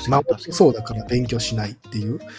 そういう子たちがやっぱり最終的に軌道修正していくのはかなりしんどい経験しないといけないとは思いますね。ええまあ日本その学校って小中、まあ高校もほとんどの人行くんで小中高って基本的にはもうみんな平均ぐらいでギュッとなってくれよっていう感じで、うん。こう、みんなが普通になってっていう感じの教育していくじゃないですか。そそう、そうですね。まあ、良くも悪くも、まあ、批判はされるところもある、あるけども、うんうんうん確かに平均にしようという、なんか圧みたいな感じてた気はしますね。だこの、本当あの、反社会的な本当ダメなやつっていうのは、だから、できる限りそいつが真ん中に寄っていってるから、日本社会ってある程度、こう、均一な人材が揃ってると思うんですけど、ドイツとかだともう、バカはバカで、はい、終了。でお前が冷たいお前の責任だから、になっちゃうんですよ。だから、もう、街を歩いてると、その、うんなんか治安が悪いとかの、その、うんなんていうもう、レベルというか、振れ幅が 日本より全然。そうそう。違うんですよ。そういう人たちは学校でやっぱり虚勢されずにうん、これでいいんだっていう状況でもう育ってきちゃったから、もあう、そうなっちゃうんですよね、どうしても。なるほど。うーん。だから、えーこれもよしあしですよね。いい方向に振れ幅ドーンっていける人もいるし、うん悪い方向にドーンっていっちゃう人もいるので、えどっちがいいかっていうと、まあ、よしあし。あ。うん。面白いな。なんかドイツって大学って、あの、はい。お金かかんないみたいな話は聞いたことあっはいはいはい。て、なんですかね、結構その、お金あるなしで、まあ日本なんかはその、うん。いい大学に入ろうとすると、それまでの教育投資みたいな、まあいっぱいいい塾とかに、とかいい、その、予備校とかに入れた上で、あの、親が家庭教師とかつけてみたいなので、あの、親の年収が高ければ、まあ、東東大とかああいういい大学に行きやすいみたいなのが統計データとしてああるみたいな話があって、まあそれってやっぱりがいい学歴を得るのはそのお金が必要だからっていうのがうんまあ案に、まあ一応日本の学費はそう、まあなんだアメリカとかに比べればそういういい大学入るにしても、うんそうそれに比べれば多分安いみたいな感じなんですけど、ドイツってただだっていう話を聞くと、それだったら別にドイツ、大学行かないっていう選択肢をと、取ることはあるんだっていう、ただだったら行けばいいじゃんって気になったりとかするんですけど、うんそういうもんでもないって感じなんですよね。そうですね。やっぱりあの、そもそも、そあの、さっきの小学校のところで分かれてて、大学に資格、行く資格がない。まあ日本で言うと、うんあの、高校卒業してないとか、大研取ってないっていうような人たちは当然行けないし、あと、うん。高校までのそのず成績が残ってるんですよ。それをもとに大学に提出して、あの、入試はないんですよ。入試はないけど、そうそうだ入試がなくてただだったら、なんかもう行ったもん勝ちみたいな気がするから、みんな別に、うんあの、学歴あった方がいいでしょっていう意味で、なんか大学行かないよって選択肢しなければいいのになって思ったりするんですけど、うんそういうわけでもない一応成績を渡して、た多分人生全部のかな？成績を大学側に提出して、あ、あうちで、うちのこの学科で勉強していいですよって許可が出たらいけるんですあ、よ。許可が必要なんだ。確かだからだから僕の妻も、あの、とある大学の日本語学科に行きたかったけど、行けなかったはずですね。書類かなんかで。へえうんまあ人数がいっぱいだったのか、うんその成績が足りなかったのかわかんないんですけど、一応行けないっていうことはやっぱりありますね。あ、そうなんだ。やっぱ競争みたいなのはゼロじゃないって感じなんゼで、ロではないでですね。いけるにしても。あとやっぱりその成績っていうのはずっと付きまとうんで、あほのう、あれ、日本でもまあ学校によるか 1, 1から5で5が一番いいとかっていうのは、うん。やっぱりずっと出ます。嫁さんの就職活動の時もいつも成績出してますよ、多分。あ、なるほど。転職するときとかに。うん確かに意外とそうなのかも。どう、どうかな。自分も転職するときに、なんか大学の成績とか出さされた、ちょ、ちょっと記憶曖昧なんですけど、大学に久しぶりに行って成績発行書では発行したような記憶がなくはないから、ー意外とついて回るかもしれない。うんね。あの、大学で受けてるときはそんな深刻に受けてないので、なんとなくて まあ、とそれなりの成績でそれ卒業できればいいやとか単位集めればいいやってやってたけどうん、意外とずっと残るって考えると怖いですね。そうですよね。それは過ぎてから気づく、い気づくっていうのも もうな、なんだこの落とし穴。卒業してからもう10年ぐらい全然経ってるのにね、今まさに提出するときに大学帰ってそれ発行しなきゃいけないって考えると結構ちょっと、え、えうんって思うけど、まあ確かに提出さああいうのせられたって、もし大学がなくなってたりしたらどうなるんですかね？ああ、確かに。そうすると、いや、やりたい放題なのかな？大学ななくなって出せないんで、実はこれです。ああ、そうなっちゃいますよね。えーまあ、僕もドイツ来るときにあの、一応小中高、あと専門学校か、あの、卒業証明書は全部一応念のため取得していって、へえ。小学校とかみんなから、いや、それいるの？って言われたんですけど、それ、わかんないから、取っとけよっていう感じで取っていったんですけど、はい。あれ、中学校は僕、僕が通ってた中学校、建物はもうなくなって移転してるんですよ。うん、確かに。移転してどうどうするんですでか？そういう時。新しい中学校どこだってまず探して、そこ電話して、あの、いついついついつの卒業生なんですけど、卒業証明書って出してもらえます？って言ったら、ー。あ、いついつ？OK ですよ。勝手に校舎に入ってきてくださいって言われて、ああ、えー、いいの？全然第三者なんだよ。まあ、入って 卒業証明書もらって。知らない、知らない学校に入ってって。そそうなんです。なんか中学生とかに、こんにちはとか挨拶すると、こんにちはって誰だ、小太りのおっさんは。えー、そうか。で、結局、ドイツに持ってったやつで提出させられたことは、まあなかったけど、まあ念のためみたいな感じ。そうですね。まあ一応あの、いや、ぜあの女子多分見てねえな。いやまあでも書類出させてるだけで一応必要っちゃ必要だなとは思うんですよね。み見てなかったとしても。一応提出はしたってことなんですか？一応提出は全部しましたね。おーまあ多分大きい企業とかなら多分それ全部間違いなく必要で、だと思います。うん。あ一応、ししかも変な話、僕はあの専門学校なんで、あのだ大学の学位は持ってないんですけど、それを、その卒業証明書をドイツで翻訳すると、ドイツでは僕大卒扱いになるんですよ。あ、そうなんだ。専門学校もドイツだと大卒として、なんだろう、自然と解釈されるみたいな感じ。そそれが僕の行ってたコースがたまたま3年コースのやつで、ああ、じゃあ実質3年もう大学。コース、うん、そうなんですよ。3年コースのやつだったから、たまたま単純に翻訳すると、ベッチャラーになって、大、大卒ですっていう。だから、なんか、僕の中ですごい、すごいモヤモヤするんですよね。大学行ってないのに、うん。なんか翻訳の、なんか家庭でというか、翻訳のあれで大卒扱いになるようなもんなの？学位ってっていう。ああ、まあうんまあ、まあでも、経験、その年数とかで解釈するのは結構わかるような気がします。うん実際そこの間、何かを3年間学んでたんだよねっていうと、それって実質、まあ多分ドイドイツ人的に、じゃあ何年勉強というか大学通って、あ学校通ってたってことだから、うんそれ実質大学卒だよね、みたいな解釈されてもおかしくないかもしれないなってうん思まあ、結果的にはまあありがたかった。僕の人生はそこで若干救われたんですけどね。う。なんか釈然としない。えーまあまあ、まあ、何にせよ、なんだろう、そういう、まあ学歴なんてって思うかもしれないけど、大学ぐらいは、まあ出とくと、うんまあ、出れるならいろいろやっぱりね出れるならうんいいのでは。ですね。そのね、あの、ななんちゅうんだろう。やっぱり議論はあるじゃないですか。大学なんてみたいな。学歴いるのかいらないのかそうですね。実際大学行くと別になんかここ来てた意味あんのかなって思うよううなん過ごし方をする人も多分いるとは思うんうし、そこはままあ全然あるとうん思います。実絶際。対行かないといけないわけはないと思うんですけど、まあ、行けるならね、行っちゃえばいいじゃん。そそそこでそうそうそう。うん、また新しい友達とかも、とも出会えて、やっぱりそのね、10代後半から20代のあの学生期間の友達ってやっぱり一生続く人って結構うん見つかるじゃないですか。はいはい。やっぱりそこだけ見ても、うん、大学行ってなんかそういう人たちと出会うっていうことの方が僕は人生において重要なのかなと思いますね。真面目に研究されてる人は当然素晴らしいんですけど。うん。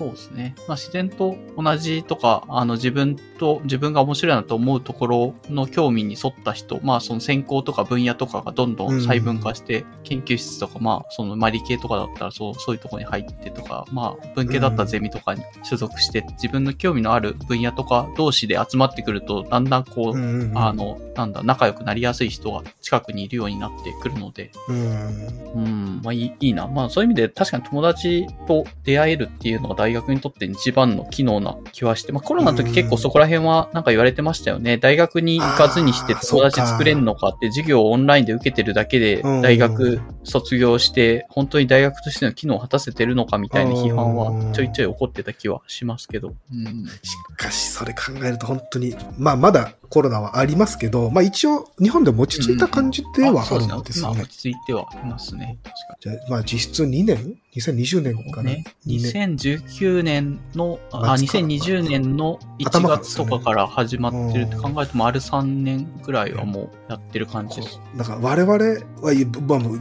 言っちゃえばおっさんじゃないですか？はい、もうだから認めます。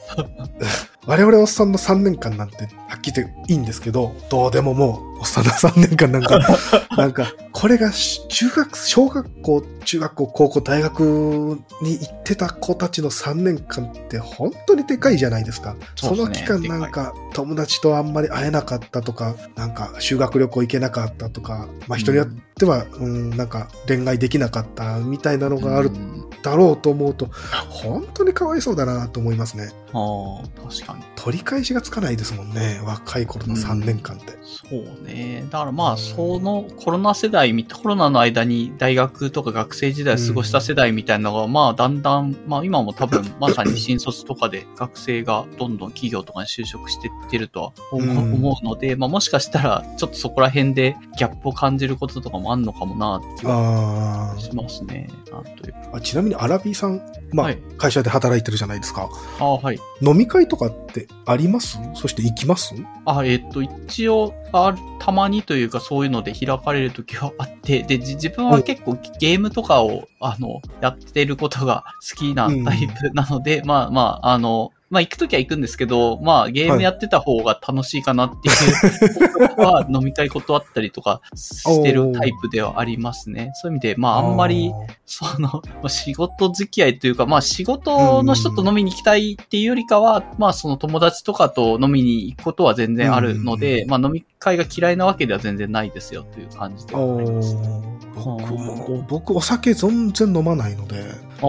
かもう新卒の頃から飲み会は基本出ないですね。出なかあった。、はいはいはい。だ飲めないのに出るのって、なんか理不尽というか、な、何にお金払ってんだという気になりますし。そうそう。まあ、行ったら行ったでやっぱりね、いろんな人と話ができて楽しいのはあるんですけど、うんなんかうるさいし、居酒屋、居酒屋とか。かね、うんラン、ランチとか昼休みとかぐらいでやってほしいなって気がするんですそうなんですよ。ね。なんか忘年会はまあ行ってましたけど、それ以外は基本、忘年会も最終的には、なんか実家帰るからちょっとタイミング合わないですね、とかって言って出なかったですけど、忘年会とか。会仕事の飲み会は、うんそういう意味だとほとんど行ってなくて、あいつはもう来ないだろう要因みたいな感じに、まあもうなんて いうのそうそうそうそうそう。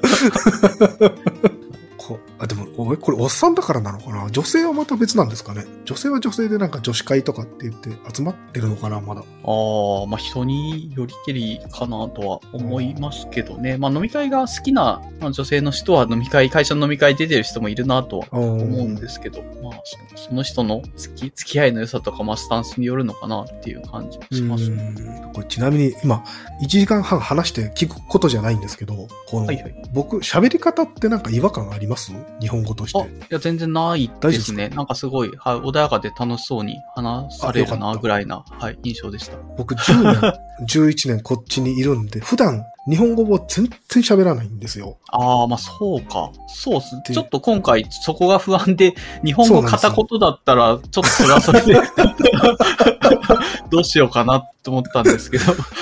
しかもこれがあの、ドイツ語も会社で喋らないんです、ほとんど。一人で僕あコード書いてるんで、コード書いたりしてるんで、うんたまに会社でやるときもテキストがほとんどなんで、テキストベースのコミュニケーションで、家帰ってきたら妻とは会話しますけど、はいまあ夫婦の会話ってそんなうんね、毎日いろんうなん。何かがあるわけじゃないんで、大体固定化されてくるし、はい。あれ取ってとかで、あれとうん。かそれ、うん。なる、ドイツ語も喋らない、日本語も喋らないっていうので、マジでこう頭が悪くなってってるのはわかるんですよ。あ、こう思考そうなんですよ。思思考、こう思考能力が間違いなく落ちてるっていうのを最近、いや、ここ5年ぐらい気づいてて、うん。やべえ、これ、だこうやってなんか誰かと会話しないと本当に頭悪くなる一方だなっていうのはちょっと強く感じてて。あー。うん。あ、で、それでの、このトークテーマの話に行こうかなっていう感じなんですかね。なんというか、もうその、ポッドキャストを始めたいと一応、さっき書いていただいたそうなんです。よやつで、そういやおめ、めでたい。ポッドキャスト始めてくれる人がいるのであれば、すごい応援したいですというのが、ありがとうございます。まあ、一人で話すとやっぱ意味がないとは思うんですけど、まあでも、うーん、まあアウトプットしてれば、なんかそこからね、誰かとのつながりもできるかもしれないし、うん。まあまずは、うん、僕もポッドキャストを始めてみようかなとはちょっと思ってるんですよね、今言ってもらった通り。おちなみにスタイルというか、今みたいにはい。本当に完全に一人で、えっと、一応このアラビ FM ってポッドキャストは、はい。まあ、こ今回、まあ、ゲストコーチさんで、まあ、はい。ホスト、ホストという、まあ、どれほどホストしてないかもだけど、まあ、アラビでこう、対はいはいはい。話というか、会話を楽しんでいくみたいなスタイルになってる、なっちゃってるんですけど、コーチさんのポッドキャストのコンセプトみたいな、もはい。うメンバー一人、なそのゲストを招くのか、それとも固定メンバーみたいな二人いて、ずっとその二人で話していくのかって結構、ポッドキャストごとにカラーがあるんですね。いろいろこう。もうそこを考えるのも楽しいんですけど、まあ一応今や、やり、絶対やりたいなっていうこの方向性、うんポッドキャストの方向性は、人数は別としても、この日本中の1週間のローカルニュースを僕が全部ある程度読んで、なんか面白そうなやつを2、3紹介する10分15分ぐらいのポッドキャストっていうのをやってみたいなと思ってて、なんか全国ニュースに載るようなニュースはまあ普通になんかうん SNS 経由でも入ってくるじゃないですか。はい、はい、入ってでる。も例えば、例えばなんか、こんなんないですよ。ないんですけど、例えば滋賀県で、なんとか児童公園が改修されて綺麗になりました。みたいなニュースなんか絶対に生きてたら入ってこないじゃないですか。はい、はい、入ってこないです。そういう、どうでもいいようなニュースを仕入れてきて、そっからじゃあ滋賀県って、あ、そういや名産なんだっけ？とかっていう、ちょっとしたおまけの情報をこうくっつけていって、なんかこんな、なんかうん世界もまだあの普通に存在してるんですよっていうのを紹介していくようなポッドキャストはちょっとやってみようと思いますああ、ね。面白い。少なくとも自分はそういうポッドキャスト知らないので、なんか新しそうだし、いい気がしますね。えーまあ間違いなくニッチなんですけど、毎回ニ どこを紹介するんだみたいな。だからそういうのも含めてなんか、うーん、な、なんか、な子供の頃よく感じてたんですけど、なんか俺、俺が今見えてる場所以外でも、本当に誰か人間が生活してるのかっていうのって、なんかちょっと不思議な感じがするんですよね。自分が、うん見えてないの？に本当にいるの？本当は存在してないんじゃないのかみたいな。おーシミュレーション仮説みたいなことあなんかそんなたことがありますかね？なんか自分の、なんか神様が、まあコンピューターみたいなもので日本、人間と世界を演算してるみたいな世界観だとしたら、計算量として、まあ人間の見える範囲の人間しか動かす必要はないじゃないですか？って考えると、うんうんうんうん世界を全部シミュレーションしとくよりかは、ある人間の見えてる世界の範囲ぐらいだけ、えっ、と、演算させて、うシミュレーションとして動かし,、しておけば、すごい最小効率で、あの、世界を回せてることになるので、みたいなのまあ、なかなか反論しづらいですよね。なぜなら、その自分の見えてる外をうん。はそんなにこう見えないというか見えないのっていう。そうそう。あれですもんね。否定、否定のしようがないですからね。あ、そう、否定のしようがないですね。うんそういう意味で。なんかそういう、そういう、なんていうの？だから、読み込まれてない外側の情報を、なんか、にアクセスできるような、もう本当日常のどうでもいいネタですね。なんかそういうのを、なんかぶ、実際僕子育て、まあ今娘が3歳、うんもう3歳半か、なんですけど、やっぱり、言葉を喋れるか。ちちそうですね。ちっちゃい頃、やっぱり夜泣きとかする、してたんですよ。うんその時、夜中2時間とか抱っこして部屋の中うろうろしたりしてた時に、なんか感じてたあの、孤独じゃないですけど、なんか、なんか閉塞感みたいな、そういう時になんかふっと耳に入ってきて、なんかまたどうでもいいニュースが。なんか でも、でもなんか他にもちゃんと世界が続いてるんだよ、みたいな、この、うんそういう世間とのつながりを、この、なんていうんですかね、サポートするじゃないですか。提供するようなポッドキャストをやってみてえなーってずっと思って、半年経ってます。もうへえあ、じゃあ意外と子育てをされてたこの数年が、そういうアイデアにつながってたりとか、まあや,、ろうかなって気持ち。やっぱり環境変わると、うんいろいろ、うん思考も変わるし、そういうアイディアって出てきますね。おううんやっぱ子供ができるっていうのも一つの大きい環境の変化なんで、うんやっぱりそれ、やっぱ子供でき、がいる前とできてからだとだいぶ僕も変わりましたね、人間として。いいか悪いかはわかんないですけど。あいやいや、まあ、ポッドキャスト界隈からすると、めちゃめちゃありがたいなという。これ実際、ポッドキャストを聞かれてる人って増えてるんですかね？ああ、どうなんですかなんか、ポッドキャストやってる人たちって、ポッドキャスト好きだからやってる人が多くて、好きだからめっちゃ聞いてたりとか、まあ自分もまさにそんなタイプではあるんですけど、こう自分からこう探してって今年新しいポッドキャスト発掘してこれが面白かったとかっていうのをブログに書いたりとかするぐらい好きなんですけど、ただ、うん。そんな人って周りにほとんどいないので、だから一緒にポッドキャストを楽しく、まあホストしてる人同士が情報交換していて、一番その人たちで情報を持ってるなっていう感じだがする、していて、逆に言うと、それ以外の普段ポッドキャスト聞かない人たちはう、ん。そこまで、まあ YouTube とか、なんかそっちの方が多分メジャー、今はメジャーなコンテンツ、プラットフォームなんじゃないのかなって、なんか印象を持ってますけどね。とか、いうショート系の動画とか。YouTube って見ます？普段。あ一応自分は見見ますけどね、そっちもそういう意味でコンテンツの一つとして見とこうかな、みたいな。逆に、ポッドキャストだけ聞いて YouTube 見ないっていう方が多分少ない、まあわかんないですけど、た多分全然、そこまで、ポッドキャストってそんなにドメジャーなコンテンツプラットフォームじゃまあつ多分日本ではなくて、逆にアメリカとかは結構そういうお音声コンテンツは昔から好きで、あの、それなりに収益化できてるポッドキャストとかもあるみたいなんですけど、日本で多分収益化できてるポッドキャストってほとんどないとは思うので、まあ、まあ、ドイアメリカとかわかんないですけど、はい。アメリカとか多分ドライブ、車長あ、時間乗るじゃないです車、か。車社会だからってでしょういうね感じですね。うんはい。僕もあの、普段家にいるときはポッドキャスト全然聞かないんですけど、この通勤？僕は徒歩で、はいあの会社行ってるんで、その徒歩で通勤時間は絶対ポッドキャスト聞きます、それが楽しみで。絶対僕、あの、片道50分歩くんですけど、あ、長いですね。僕にとってそれが本当に大事な時間で、ポッドキャスト聞ける。おおいいやっ話。た あ普段、あとおす、うん。はい。おすすめしたいのが、ポッドキャストホストして始めて、結構そのホストされてる人って自分で、まあ、うん。編集とかするときに2回3回聞くから、リリースした後聞かないで、まあ、あとは聞いてくれみたいな人も多い、うんうんうん。そっちの方が多分多いような気がするんですけど、自分は結構自分でリリースしたポッドキャスト好きでもう一回何度も聞いたりとかしていてそれは、あの、まあ、ポッドキャスト聞く習慣があるのであれば、そのコウジさんがポッドキャスト始めた時に、ぜひコウジさんのリリースしたポッドキャストを自分で聞聞くと、なんか、うん それはそれで自分でコンテンツ作って自分で消費するみたいな、こう、サイクルが出来上がる。自分のああ、そっか。そう、まあポッドキャストの一番のファンは自分だみたいな気持ちでいられるし。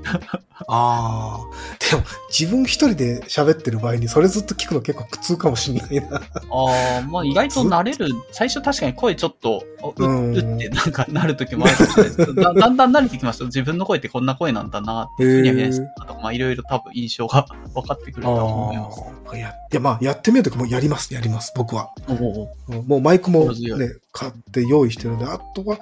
誰かとやるか一人でやるかなんですよね。うーん、そうですね。コンセプトをどうしたいか結構誰かとやるかの時は、まあ固定のレギュラーとかが一人いると、あの、うんその同じぐらいモチベーションが高くやってくれる人がいると続けやすそうだなという気は。そうなんですよしますね。だからそこもね、今、候補の一人が、そう、彼も、あの、家族がいるので、なんか、はいはい。しかも日本なんで、今の我々みたいにうん時差とかあると、うわ、うんどうしよう、みたいな。そういう意味では一人でとりあえず始めて、うんやっていくのが一番気楽で確実かなとは思うんですけどね。うんまあ、そうなると、一人と二人じゃもう全然ね、しゃ、この喋り方って変わるじゃないですか。まあ聞かせるものとして。うんそこら辺いけるのかな一人で喋りスキルがあるかどうか、まあ、やってみなきゃわかんないですけどね。うん。まあ一人でポッドキャストをやってるのも聞いたことあるし、まあそれで続けられてる人もいるとは思うので、全然どっちでもうんそこはもう、あの、やりたい方向でっていう感じではありますね。自分がき、自分の場合は自分がき好きで聞いてたポッドキャストが完全にこんな感じでゲストを招いてみたいな、あとお、その、同じようなレギュラーゲストみたいな何度も何度も、あの、すごはいい面白いゲストを登場させてたりとかするのがよくって、まあ、結局そのポッドキャストの中でしか、あの、知らない、あの、有名、自分の中で勝手にこう、ファンになってるみたいな人わ わかる、わかります。はい。別に有名人じゃないけど、このポッドキャストの中で有名人だ、なんだよなっていう人とかが、なんかレギュラーで出てるようなのとか見てると、なんかそういうのが、あの、ポッドキャストっていうコンテンツの一つの番組で生まれてるのが面白いなっていう、すごいニッチな、あ ローカル、ローカルわ、なんですかね、そんな、ローカルスターみたいな感じかもしれないですけど、っていうのがあって、ーそうそう。まさにそういうなんか仲間、仲間内っていうとすごい響きは悪いですけど、そういうローカルなつながりとか、なんかローカルな人気者みたいなのが、こう自分の中で出来上がっていくと結構楽しいですよ。そうそうですね。はい。関係性とかまあそういうので、あの、完全にゲストを最初から呼ぶのが、まあまあ、真似、真似しやすい、まあ自分の知ってるポッドキャスト、好きなポッドキャストの真似としてはやりやすいなと思って、あのうん、始めたんで、こんなスタイルにはなっちゃってはいるんですけど、まあ、別に一人でやるのが一番丸いしやりたいなと。まあ、ゲスト呼ぶのが一番ハードル高いのが、ゲストを探して、それとこう、今回も多分、コウジさんにかなり強引にスケジュールを組ませて いただいて、や全然全然。もう急になんか、ポッドキャスト始めたいって、なんとなくこう、あの、X でポストされてた時に、こはいはいはいはう、い。もう無理やりこう、じゃあ、ぜひ、ぜひみたいな、なんななんとなく話は聞いてみたいなと勝手に思っていたので、透明でずっとこ。う、ね、こう何年もツイ うん。あの、X とか、まあ、過去でやツイッターとかでフォローさせて、見させていただいて、うん、ドドイツでエンジニアをされて、なかなかこう、なんですかね、芯のある発言というか、そういう、へーって思いいや、ながら。してないでしょう。そんいやいや。な、そんな発言してないでしょう。はい。まあ、そんなので、なんうん一回話聞けたら、すみまありぜひ、まあもしよければ、このポッドキャストでよければですけど、あの、ぜひ何回も出てもらえるのであれば嬉しいなと思うところではあるんでぜひぜひ。はい。ありがとうございます。まあまあ、そんな感じで、なんかゲストに声かけて一緒に出てもらうっていうところまでが意外とゲストを呼ぶ方式のポッドキャストの一番大変な、うん ポイントな気がするので、うんそういうところで下手にこう、あの、なんですかね、ゲスト今回見つからなかったよとかで苦労するぐらいなら一人で始めちゃう方が悪いあってい、うのも。そうか。そういうのもあるのか。ゲスト見つかんないっていうの。そうか。そうですね。まあ、自分、まあこの RBFM だと一応その勝手になんかこう、レギュラーみたいな感じで出出てくれませんかっていう人を今のところだと3人ぐらいこう声かけてて、まあ OK ですよって言われてはいいるので、まあそういうので、はいまあ定期的に、まあ数ヶ月、それでも数ヶ月に1回ぐらいですけど、出てくれる人とか声かけやすいなとかっていうような枠は、おー。けでどうにか続けてられてはいるんですけど、うん、だそそういう意味でそこまで、なんかもう今月一人もひあの出てくれなかったは、あの困るな、みたいな月はこれまでなくて、今意外とかなりみんな前向きに話すことを結構用意した上で、こう、バーってこういろいろおー面白いコンテンツを話してくれてたような気がするんですけど、うん、まあまあ、人によってはなん、他のポッドキャストの人で、やっぱ声かけづらいからってみたいな、まあ若干シャイかわかんないですけど、はいはいはい。自分は結構気にせずガツガツこう、コウジさんに今回声かけたみたいに、なちょっと強引だなって思う声のかけ方を、まあしても、うん。まあまあまあ、た、ただだしみたいな、断られたらまあまあごめんなさいって言えばいいかなっていう感じのスタンスでやっちゃってるんで、まあ人によっては断られるのがとか、まあ初めから知らない人に声かけるのがハードルが高いっていう人は、そういうので若干こう声かけづらくて、ゲストが見つからなくて困ってるよっていうのは聞いたことあります。ああ、まあ、でも実際、うー勇気はい、うん声をかけるのは大丈夫なんですけど、なんか実際、う録音始める前まで声聞いたことない人とかって、やっぱり今までもいらっしゃったと思あ、うんですけどいますいます。何人、何人もいますよ。ですよね。はい、はじめましてって言って始めました。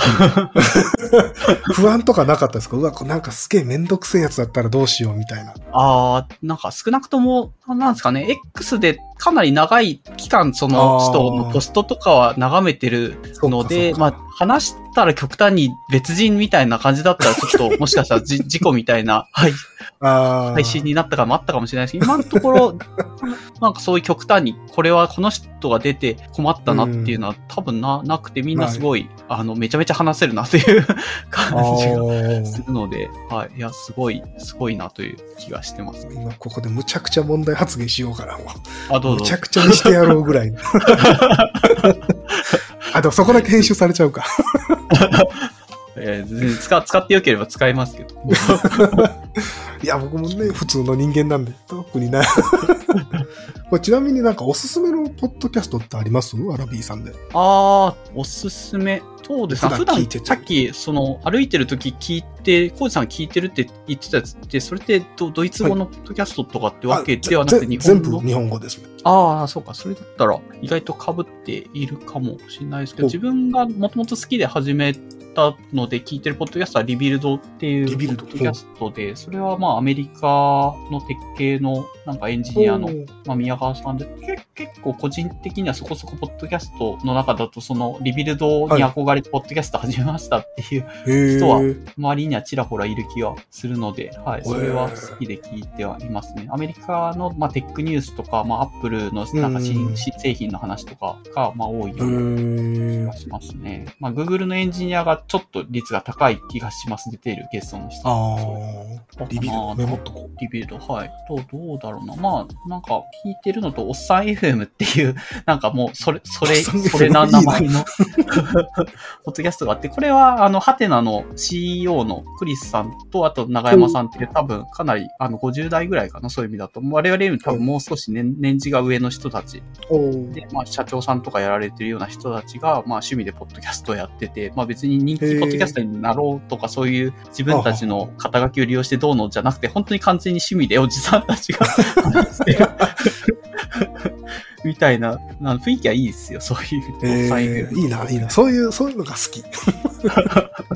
おっさん。おっさんが FM。おっさんはおっさんで。あそう FM は、ですね、アルファベット OSAN、アルファベットあ、え、で、おほーん。おっさなんが FM。これ、ポッドキャストって探すの大変なんですよね。いや、かほんとそうなんですよ。どっからみんな見つけてきてるのかと思うぐらい、こう、ですよね。あの知ってる人はめちゃめちゃ知ってるんで、自分のうん、あの、なんとなく知り合いのポッドキャスト好きそうな人にどれ面白いとかって聞いて、教えてもらって、それ聞き始めると面白いんで、はい聞いちゃおうって感じになりますね。そう一回サービスは考えたんですよ。なんか、ポッドキャストの紹介する、なんか、あ、ウェブめちゃめちゃ欲サービスみたいな。しい、欲しいっす、それ。それをや面白いのいっぱいあるのに探せないんですよ。そうなんですよ。ただ、これをやると、諸刃の剣として、なんか、トはあ。の、なんていうの、にあの、Windows XP の出た頃のインターネットのあの、ワクワク感。あの、どこに何があるんだろうっていう、あそのワクワク感が今のポッドキャストにはまだあると思うんですよ。見つけにくかったりとかっていうのがん、ありますよが。見つけにくいんですよ。で、そこを便利にすると、絶対便利でいろんな楽しいポッドキャストには出会えるけど、なんか、うんどこに何があるんだろうっていうワクワク感はなくなっちゃうな。うんそれを奪っていいのかなっていう、このジレンマがあって、サービスとして作るならそんな難しいもんじゃないと思うんですけど、なんおかー、うん、それを出していいのか、本当にっていう葛藤があって、まだ何も手をつけてないですね。いい、いい話。できはするけど、ポッドキャスト愛が深すぎて、下手にその世界観を壊したくないっていうような。っていう、まあ、やらない言い訳ですけどね。ああ、でも、その、同じように、あの、ポッドキャストを配信してる人同士で話してて、結構やっぱり、やってると、ポッドキャストって一番の欠点って、こう、配信したところで誰が聞いてるかわかんないし、言うほどこう、自分の聞聞かれてるのが人気、あれ、なんですかね、いっぱい聞かれてるのかとか、感想のフィードバはいはいはいはい。ックをもらえることがそんなにないんですよね。だから、出したとしても虚空に向かって叫んでるような気持ちになりやすい。あれ、何でした ?Spotify for Podcaster みたいな。ああ、アプリはいはい、はい。一応、一応見えるんですよね、あれは。そそうですね。一応 Spotify 再生で聞いたら数とか、はい、どの国うんから聞かれてるかとかは見れはするんですけど、生の声というか、その数字は、あーまあ、あくまで数字で、本当に生ではいはいはい人が聞いて何かしら 感想を持ってるのかすらわかんないっていうところがあったりはうんして、結構それで、あの、なんだ、好きで自分が聞いて、ポッドキャストの人とかも、もう今日も虚空に叫びに来ましたみたいなこと言ってて、そんなの誰が 楽しくて聞いてんのか、本当に配信してるからわかんないんだよね、ははみたいなこと話しながら楽しそうに話してて、いや、ここに楽しく聞いてる人はいる、一人いるよ、みたいな気持ちではいるんですけど、その思いは伝えたいですよね、なんとかして。いや、楽しいです、うん。ありがとうございますっていう思いを伝えたい。と、それって今だと SNS 経由しかないのか、手段としては。うん、そう、そうなんですよ。だ結構そこどの配信してる人も悩、苦労してるんじゃないのかな。人によっては Discord のサーバーみたいなのをわざわざ作って、うちのポッドキャスト好きな人はそこに入って、あとはなんかそこでちょっとローカルニュースとか、そのポッドキャストニュースみたいのを流して、そこでコミュニケーション取りましょうっていうようなことやってるうん。人とかもいますし、まあ SNS でまあタグとかで感想をとか、まあ自分のそのアラビエフうんもそういうのをお願いしたりはしてはいるんですけうど、まあでもやっぱりめちょっとめんどくさいじゃないですか、タグつけて わざわざやるのっていうのって。そこだな、そこ、そこがなんかもうちょっとうまい、なんていうか流れというか、エコシステム、システムっていうほど偉そうなもんじゃないですけど、なんかあると、ワンポイントあるとなんかボンって流行りそうな気がしますね、ポッドキャストまだまだ。うんそうですね。いやー、確かに。自分もなんか、まあ好きなんで、あの、そういうサービス、プラットフォームに寄与できるポイントがあれば寄与できたらいいなとかってうん。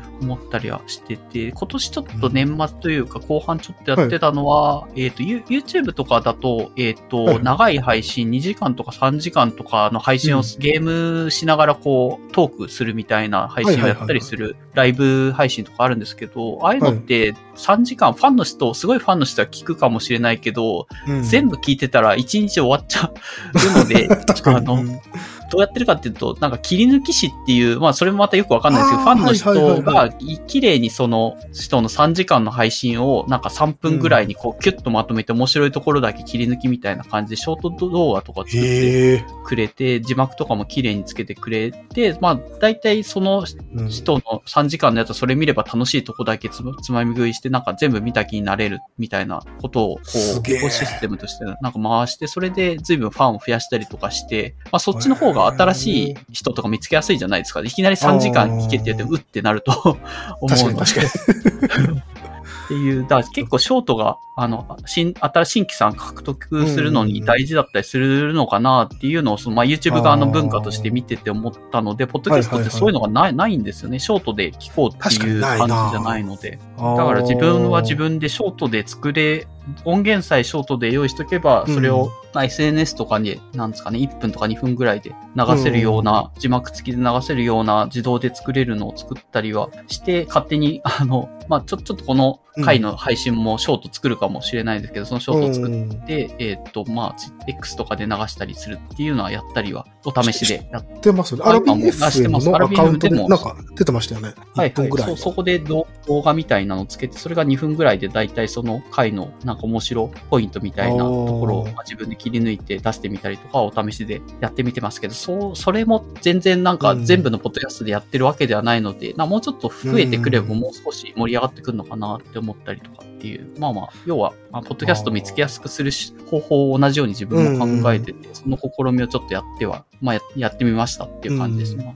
すごいですね、それ。もう、一つ一つのその技術的というか、その作業はあるにしても、まあ、慣れ慣れてればそんな大変な作業ではないとあ、も思うう全然。んですよ。多分 GUI でプップップなんですけど、はい実際にその、じゃあ、どこを切り抜く、どれぐらいの時間で、ここをってやって切り抜いて保存してアップしてっていう一連のそのうん運用作業、運用作業というか、はいはい。運用運用作業です。はい。その通り。これをやれる人ってもう正直それだけでお金取れますよね、本来は。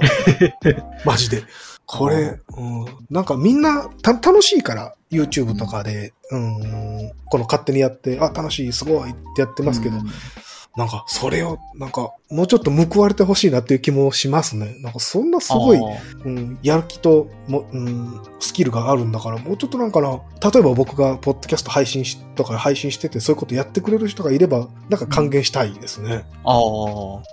うんお金儲け全然てれば。え、そう、か、かなりその、ファファンでタダで無償でやってる割にはものすごい重要なポイントを、そうそうそう。その切り抜き師と呼ばれるよくわかんない人たちが担ってるなという気が自分はしちゃってはいたので、その感想はすごいわかる気はしますね。うん。本来企業が金払ってもいいぐらいなことやってるでしょっていう気はするけど、まあ今は多分お金払われてなくって、ファンがただ愛情だけで やっていて、企業はそれにただ乗りしてるみたいな感じだとは思うので、まあファンとしては別に自分の好きな、あの、うん。配信者の人が跳ねてくれれば自分の労力なんてっていう完全に愛情ドリブンでやってる感じがただただ働きしてる感じがするので、まあ、うまあまあ、ファン、ファンは、そ、なんだ、そこで犠牲になっても配信者が伸びればいいっていう、一応ウィンウィンではあるのかなって思ういうような状況ではあるとは思います。大和魂を感じますね。自己犠牲の精神。ちなみに、こ、コウジさん側で、なんか今聞かれていて、これおすすめですよって、ポッドキャスト、た多分ね、ポッドキャストに関して言うと、そんなになんか、あの、メインストリームって正直ないと思うんですよ。全全部、あの、の枝、枝の一本みたいなイメージがあるから、多分か 全然被んないとは思うんです。多分そうですね。僕が、まあ、一、こポッドキャストにハマったきっかけで今も大好きで聞いてるのが古典ラジオ。あ、古典ラジオいいっすね。はいはいはい。古典ラジオ、うんあれは聞いて、ます、聞いてます。あれで今回あの、なんか今年年忘れみたいなまとめが昨日上がってるんで、それ明日通勤中に聞くのが楽しみああ、いいななんですけど、やっぱそこからもう大体決まりがあるんですけど、やっぱ古典ラジオ流れで、あの、うんうん。えっ、と、議事の完全人間ランドっていう、まあそこのパーソナリティの人が、あの、友達とまたやってる別のポッドキャスト番組で、うんうん。そのパ古典ラジオのパーソナリティの人の友達の弟がやってるバンドの、うん。えっ、と、ザ・ダイヤモンズのカントリーマンラジオっていう、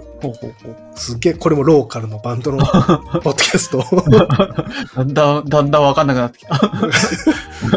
いや、でも、あとこれは多分聞いてみます。えもともとポッドキャストじゃないと思うんですけど、あの、えっと、FM 大分が多分、ラジオ放送が終わった後に、Spotify とかに流してくれてる日常学ラジオっていう、ー、ほうほうほう。これもあの、ラッパーのポチョムキンとかガガキレンジャーっていうところのラッパーのポチョムキンとかっていう人たちが、なんかおっさんがグダグダ、なんか毎回や喋ってるっていうやつなんですけど、これとか、あとは科学のラジオ。ええ科学のラジオ。あともう終わっちゃったんですけど、今年終わっちゃったんですけど、と本当だ、ある。えあれなんだっけあれあの、高知大学の先生がやってた、あの生物の進化とかに関する、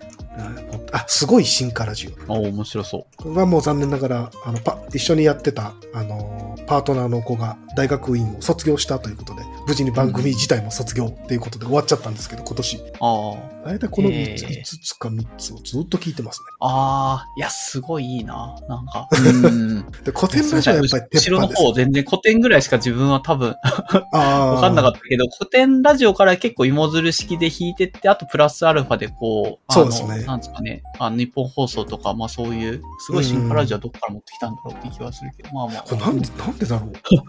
多分一応 Spotify も、僕 Spotify でポッドキャスト聞いてるんですけど、はいはい Spotify 番組のな詳細とかをスワイプすると多分、なんか似てるかもみたいなうん。やつが出てくるんですよ、多分。なんか多分そっからいったのかな。えー、優秀だな、うんそう考える。ああ、そうか。古典ラジオは、まあちゃんと、なんだ、準備、準備してるというか、ある程度な、インプットした上で話してる気がすごい、あれはすごいですね、マジで。面白いな、わかる。まあまあ、まあ、古典ラジオほど多分メジャーじゃないけど、自分的にははい。古典ラジオ味を感じて好きな、まあ今年から自分も完全に聞き始めたんですけど、一番今年聞いてたやつが、カルチャートークラジオのカエサルの休日っていうラジオがカルチャートークラジオ。はい。そう、えっ、と、画家のダニエルさんっていう人と、あと、あの、映像クリエイターの乃木さんっていう二人で、うんまあ大体その、こ固定メンバーで二人で話しているラジオなんですけど、結構その乃木さんっていう人は歴史が、まあ多分趣味で歴史書とかそういう、なんですかね、そういう古典とかを読む、読んで、なんか自分なりに解釈を深めるみたいな趣味を持ってる映像クリエイターの方っぽくて、その人の、なん、なんだかな、そのヒ、ヒットラーとかあるじゃないですか。はいはいはい。ナナチス、ドイツの歴史考察とか、まあ、それの関連する映画に対する感想とかの回とか、おー。話とかが思ったより、思ったよりというか、まあまあ、やっぱり何かしら裏でこう、インプットをめちゃめちゃ貯めた上で話してる。ある意味古典ラジオとノリが近いなと、そっちの辺は思うんですけど、今回このナチスドイツのこの事件について話すのに、ある程度その背景の歴史資料を追った上で話しますみたいな感じで、こうへー5回ぐらいその話、古典ラジオってそんなノリ多いですよ。ね。なんか今回はこの歴史について、なんかう 5, 5連続シリーズで話しますとか、9連続シリーズでめっちゃ長いやつとかあって、それがそれで面白いんだけど、まあまあ、それに比べるとそこまで長くないかもだけど、個人的にはなんか古典ラジオっぽいなっていう思うところが、あの、カイサルと休日ってラジオには、まあ、ポッドキャストにはあるので、うんおすすめだったりとかしますね。個人的には歴史界の方が好きかな。画家の人も、まあ、その好きな、あの、芸術家の話とかももちろん深い、深みあるなと思う。聞いてておすすめしたいとすみません、思ってしまいましたっていう。いいよもうちょっとメモしました。これ後でちゃんと全部聞い、全部は無理だあ。まずは聞いてみて。これでも、やっぱり、一回僕あの、ポッドキャスト、番組自体は持ってるんですよ。お、そうなんですか？そうそう、ただ2回配信して、あの、もう、あの、1年ぐらい放置してる。ああ、やっぱりその、なんていうんですかね。やっぱりある程度ルーチンワークにしていかないと、うん好きなことでもやっぱ続けるの、年取ると難しいですね。ああ、まあそうっすね。まあ、まあ多分性格とかもあるんでしょうけど、あー飽き、飽きちゃう。飽きちゃうのはわかる気がしますね。そううんあっけめんどくさくなっちゃう。ああ、はいはい。わかります。だからゲームとかしてても途中でなんか RPG とかだとなんか終盤になるとやめちゃうみたいな。うん、そうか。まあ、そういう意味だと、まあ、ゲゲスト招いてやると、さすがにゲストにこう、時間いただいた以上、なんかめんどくさくなってリリースしないのはちょっと悪いなっていうのは自分の中では あるんですけど、あって、うんまあどう、やっぱりさすがにちょ、ちょっと思い越しがあったとしても、最低限リリースまではこぎつけよう。こぎつけなきゃ失失礼だという気持ちでやらせていただいてるんで、うんまあ今のところは、まあちょ、ちょっとまだ実は出てない音源とかもあったりして、そのゲストには申し訳ないなって気持ちは残ってたりは。いやでも編集とか大変ですもんね。かかりますよね、多分時間。そう、そうなんですよね。まあ、なんかす、かなり自分は楽な編集ぐらいしか実やややってはいないんですけど、それでもゼロではやっぱりないので、まあちょっとたまにやるにしてはこう、ねっていうところがあって、まあそこはもう、んまあ、好きだからとりあえずだしまあゲストに出てもらってる以上はうんっていう感じかなという気がします。好きのパワーがないとな。だからもう、年取ると、なんかしんどさが大体、もう事前に分かっちゃうじゃないですか。だから旅行、例えば旅行するにしても、あうんこれだけ疲れるだろうな。これだけ時間かかるだろうな。はいはい、わかります。予想できちゃうからじ、もう、もういいや。もうやらないってなっちゃう。だからそこら辺をやっぱり、だから、ある程度やっぱ新しいことを常に始めないといけないんでしょうね。そうしないとやっぱりまあ、あ。と習慣化ですかね。なんか、週1でリリースするとか自分で決めちゃってれば、結構そういうポッドキャストも多くて、毎週何曜日リリースですとかまで言い切っちゃってて、そうすると、まあ多分収録もその通りやんなきゃいけない。多分週1とか、まあ取りだめにしても2週に1回、3週に1回とかうんやらなきゃいけないだろうし、そこまでルーチン化してると、多分自然とやるし、そうそこまでルーチン化されてると腰もそこまで重くはならないのかなって思って、曜日決めるっていうのもありかなとか思ったりして、はい。あの、今年は一応、うんなんとなく火曜の、あ、だから月曜の夜深夜かな、うんとかにリリースするみたいなのを1年ぐらい、2年ぐらいやってましたね。おーこう僕うんそうするべきなんでしょうけど、僕性格が別に真面目じゃないんですけど、なんかうんプレッシャーに弱いので、なんかあの、アドベントカレンダーってあるじゃないですか。このシステム業界で。なんかあの、12月に1日。うん僕あれ一時期グルビーっていうプログラミング原稿大好きな。ああ。やってた書いてましたよね。もう、あ一人ってと半分ぐらい書いてた時期があったんですけど、あれ結構ストレスだったんですよ。やんなきゃいけない。やんなきゃいけない。グルービーのアドベントカレンダーに穴開けちゃいけねえみたいなのでやってて、それで嫌になって次の年からもうアドベントカレンダー自体 やんなくなっちゃって。弱いからな、俺プレッシャーに。あああ、まあ、そこまで責任感を持って、自分もさっき曜日決めてやってますよ、みたいなこと偉そうなこと言ってますけど、全然ぶっちぎってますからね、そういう。うんまあ、ちょっとさすがに、だからそういう意味で言い訳として、毎週とは言い切ってないようにしてます。各週、不定期、不定期更新と一応、そう、そこはやあやって言ってるので、まあちょっと出ない週があっても、あの、あーまあ毎週とは言ってないからっていう 気持ちを言い月、訳に月曜目安みたいな。そうそう、目安。出るときは出るし、出ないときは出ない。パチンコみたいそうそうそう。だからそこまで言うほど、なんかちゃんと知ってるポッドキャストは本当にちゃんと曜日決めて、うんおっさん FM マジしっかり金曜日に絶対出してくるから、この人はすごいなと思いながら聞いてるんですけど、これ絶対職業関係ないし、もう、多分仕事忙しいはずなんですよね。ハテナのな。やっぱりその成功、ある程度成功してる人たちってそういうところきっちりしてますよね。やるって決めたらちゃんとスケジュール通りにタンタンってやっていく。うん、ただ話してる内容は絶対趣味なんですけど、趣味の内容これ仕事じゃないでしょっていう話ばっかりしてくるから、まあ、それが面白くて聞いた。あ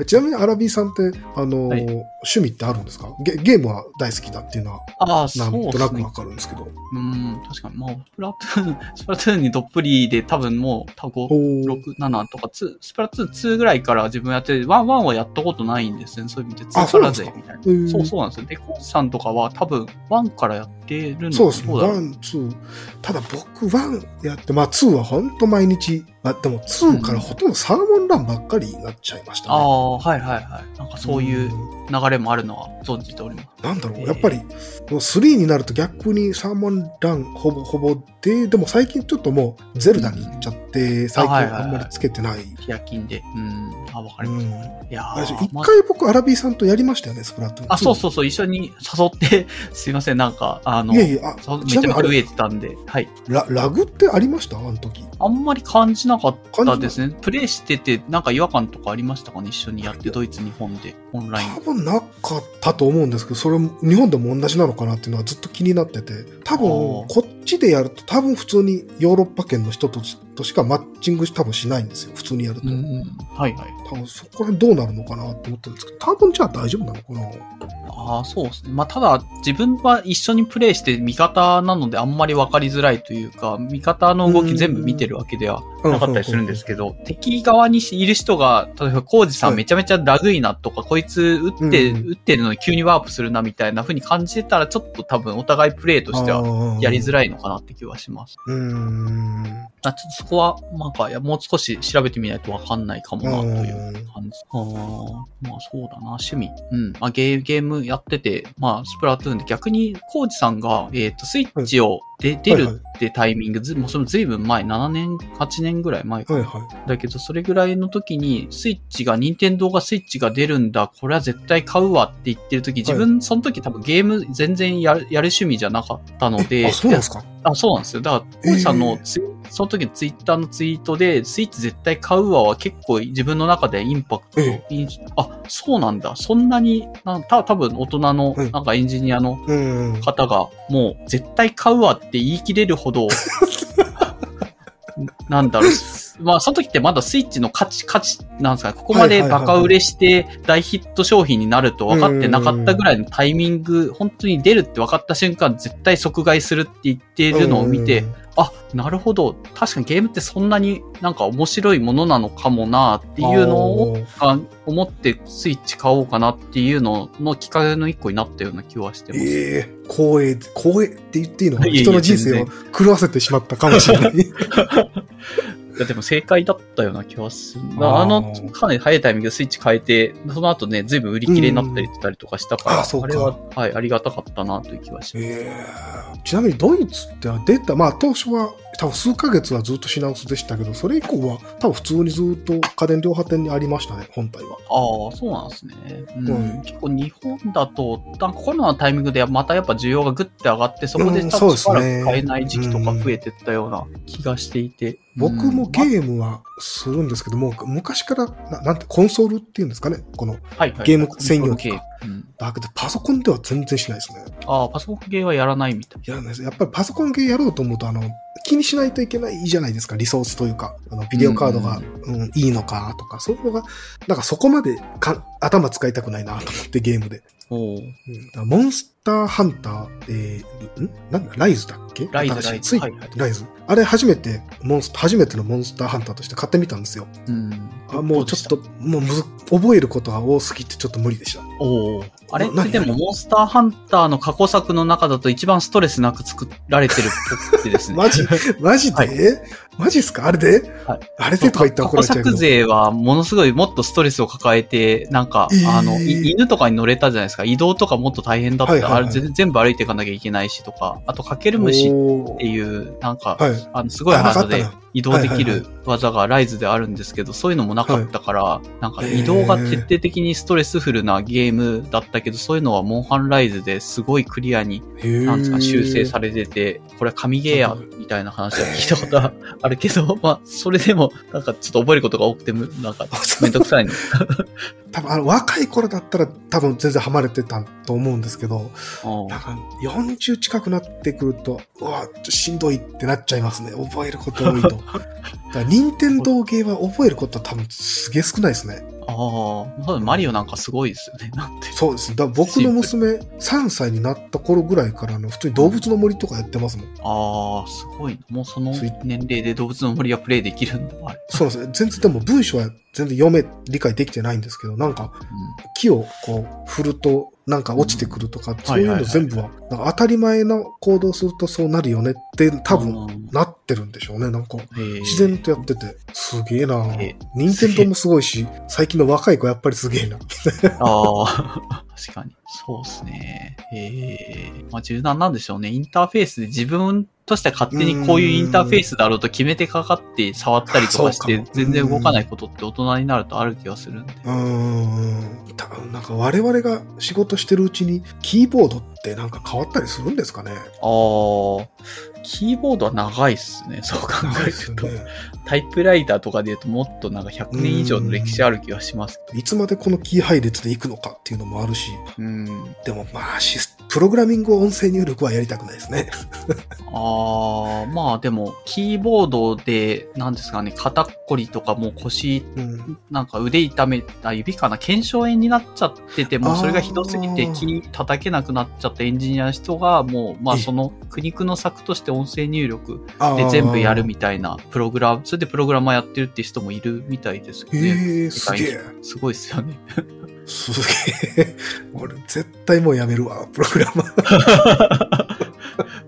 ちなみにアラビーさん、コードって書きます、プログラミングって普段メインでやある。がっつりやること、まあでもやらなくも全然なくて、まあ必要に応じてなんで、うん必ず毎日プログラム書いてる人ではないかもしれないですけど、うんまあ仕事で必要だなとか、これちょっと作んなきゃいけないなっていう時は、はい。あとりあえず僕何かはた書いたりすることはあります。僕もまあ、メインがプログラマーですけど、その、運用もするし、雑用もするんで、まあ、うん。コード書く時間なかったりするんですけど、まあ、プログラミングが好きなんですけど、うんなんか、なんか他にもっと面白いもん出てきたら別にややめるかなって感じですね。おおあ、そうそう。そうです。大好きなんですけど、なんかそこに大好きだからといって、まあ、しがみついちゃうと、それはそれでなんか視野が狭まっちゃうかなっていうのはやっぱいや、わかるわかる気がします。うん、なんかもっといいものがあれば、このシステム開発をでね、培ってきた何かっていうのは僕の財産なので、それはうん、別になくならないし、うん。うん、とまあ、とまあ、あるかどうかわかんないですけどね。でもしかしたら、ポッドキャスト始めてそこで、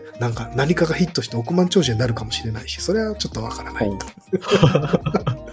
などどういう、どういう流れですか？仕事、仕事それで、まあ辞めてもいいや、みたいな感じになって、もう、プログラマーもいいやって感じになるかも。いや、あるかもしれないですね。ああ、確かに。まあ趣味で、僕趣味でやる範囲のプログラミングも全然それはそれで、めちゃめちゃ面白い気がするから、まあどっちでも、そういう未来があったら、そういう僕未来みたいな。家だと僕パソコン使わないんですよね。あ、そうなんですね。家にパソコン置いてないって感じなんだ。あ、ノート PC あるんですけど、今もうあの、録音自体 PC でやってるんですけど、普段はもはいはいう家ではスマホだけですね。ああ、確かに。会社で座ってる時にもう仕事をがっちりやって休み時間うん休憩時間とか作って、そこでなんか自分の勉強したいこととかやってるって感じですねああ、そういうスタイル。そうなんです家でいるとななんか他になんか気が散ったりもするしあとうんやめ時がなくなっちゃったりもするじゃないですか、はいはい。そうです。うん、嫁に怒られるあんたいつまでそんなことばっかりして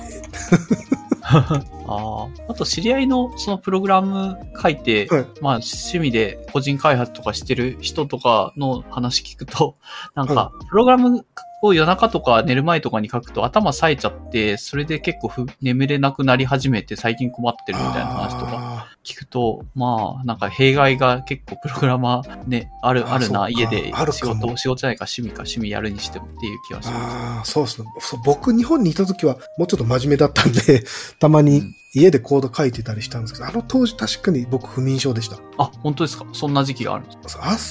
寝れないんですよね、ほんとなんか。寝ようとすると、こうなんかちょっとパニックになってきちゃって。なんかやばええいやばい。何にもやばくないのに。怖い。やばくないけど、やばいやばいみたいな。で、結局朝8時ぐらいに一瞬スポンと落ちてもすぐまた仕事行かないといけないから、ほほぼ寝ない1時間とか2時間寝た状態で仕事行ってって感じでしたね。それ、昼間は眠くなんないんですかねそれで。常に眠たい。だまともになんか、なんかできてないんですよね。あれはよくなかった。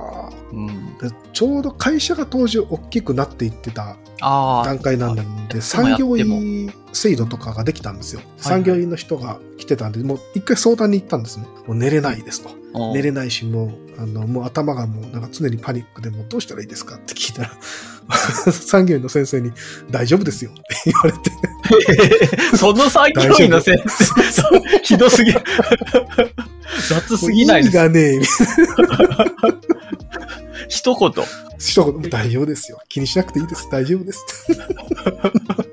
結局、体壊したりはしされなかったんです。若かったからどうにか乗り切れたみたいそうでしょうね、多分。もう、そこで、まあ、ある意味吹っ切れて、もう、じゃあ、もういい、いいよと。もう、寝れねえならじゃあ寝ないと。もう最悪ぶっ倒れて、もうなんとかなるならもうそれまでだから、もな。う、寝れねえなら無理して寝、寝てもしょうがねえからっていうので、一週間ぐらい、まあ、たまにはちゃんと寝れてたんですけど、一週間ぐらいもう無理してやってたらいつの間にか、まあ、体がもう無理なんで寝ちゃうじゃないですか。あ気絶する。気絶する。で、なんなんかいつの間にか、それで元に戻りましたね。へえ、あ、そうなんだ。うんそうなんですよ。なんだまあ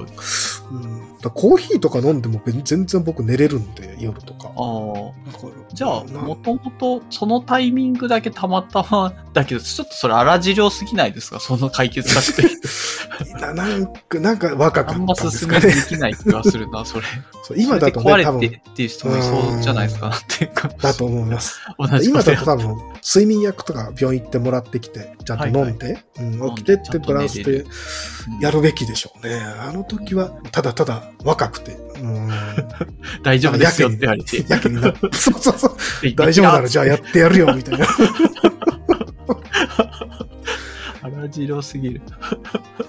でもな、あの、無理してた頃は楽しかったは楽しかったですけどね。なんか今、こう振り返ると今、今やっぱり残業とかってしない会社増えてます？日本も。ああ、まあ、ちょっと多分会社にはよるかもしれないですけど、多分昔ほど、まあ、少なくともサービス残業みたいなのは、あの、かなり減って、徐々に減っーているとは素晴らしい思うので、はい。まあ、もう会社次第では残業減らしてる会社とかもあるとは思いますね。でもあの、残業して夜中の10時とかに同僚と飲む缶コーヒーは最高に美味しかったですけどね。10時、11時の。コーヒー。お酒飲めないから 仕事しないといけないし。まあココーヒーは結構寝れなくなりそうだなって。しかも 10, 10時で帰んないんですよ。な仕事終わりに飲むものにしてはちょっと目が覚めすぎるんじゃないかなって気がしたんで。あの頃は10時、11時はまだ夜中の10時、11時はこれから本番だって感じの時間でした、ね。ああ、なるほど、なるほど。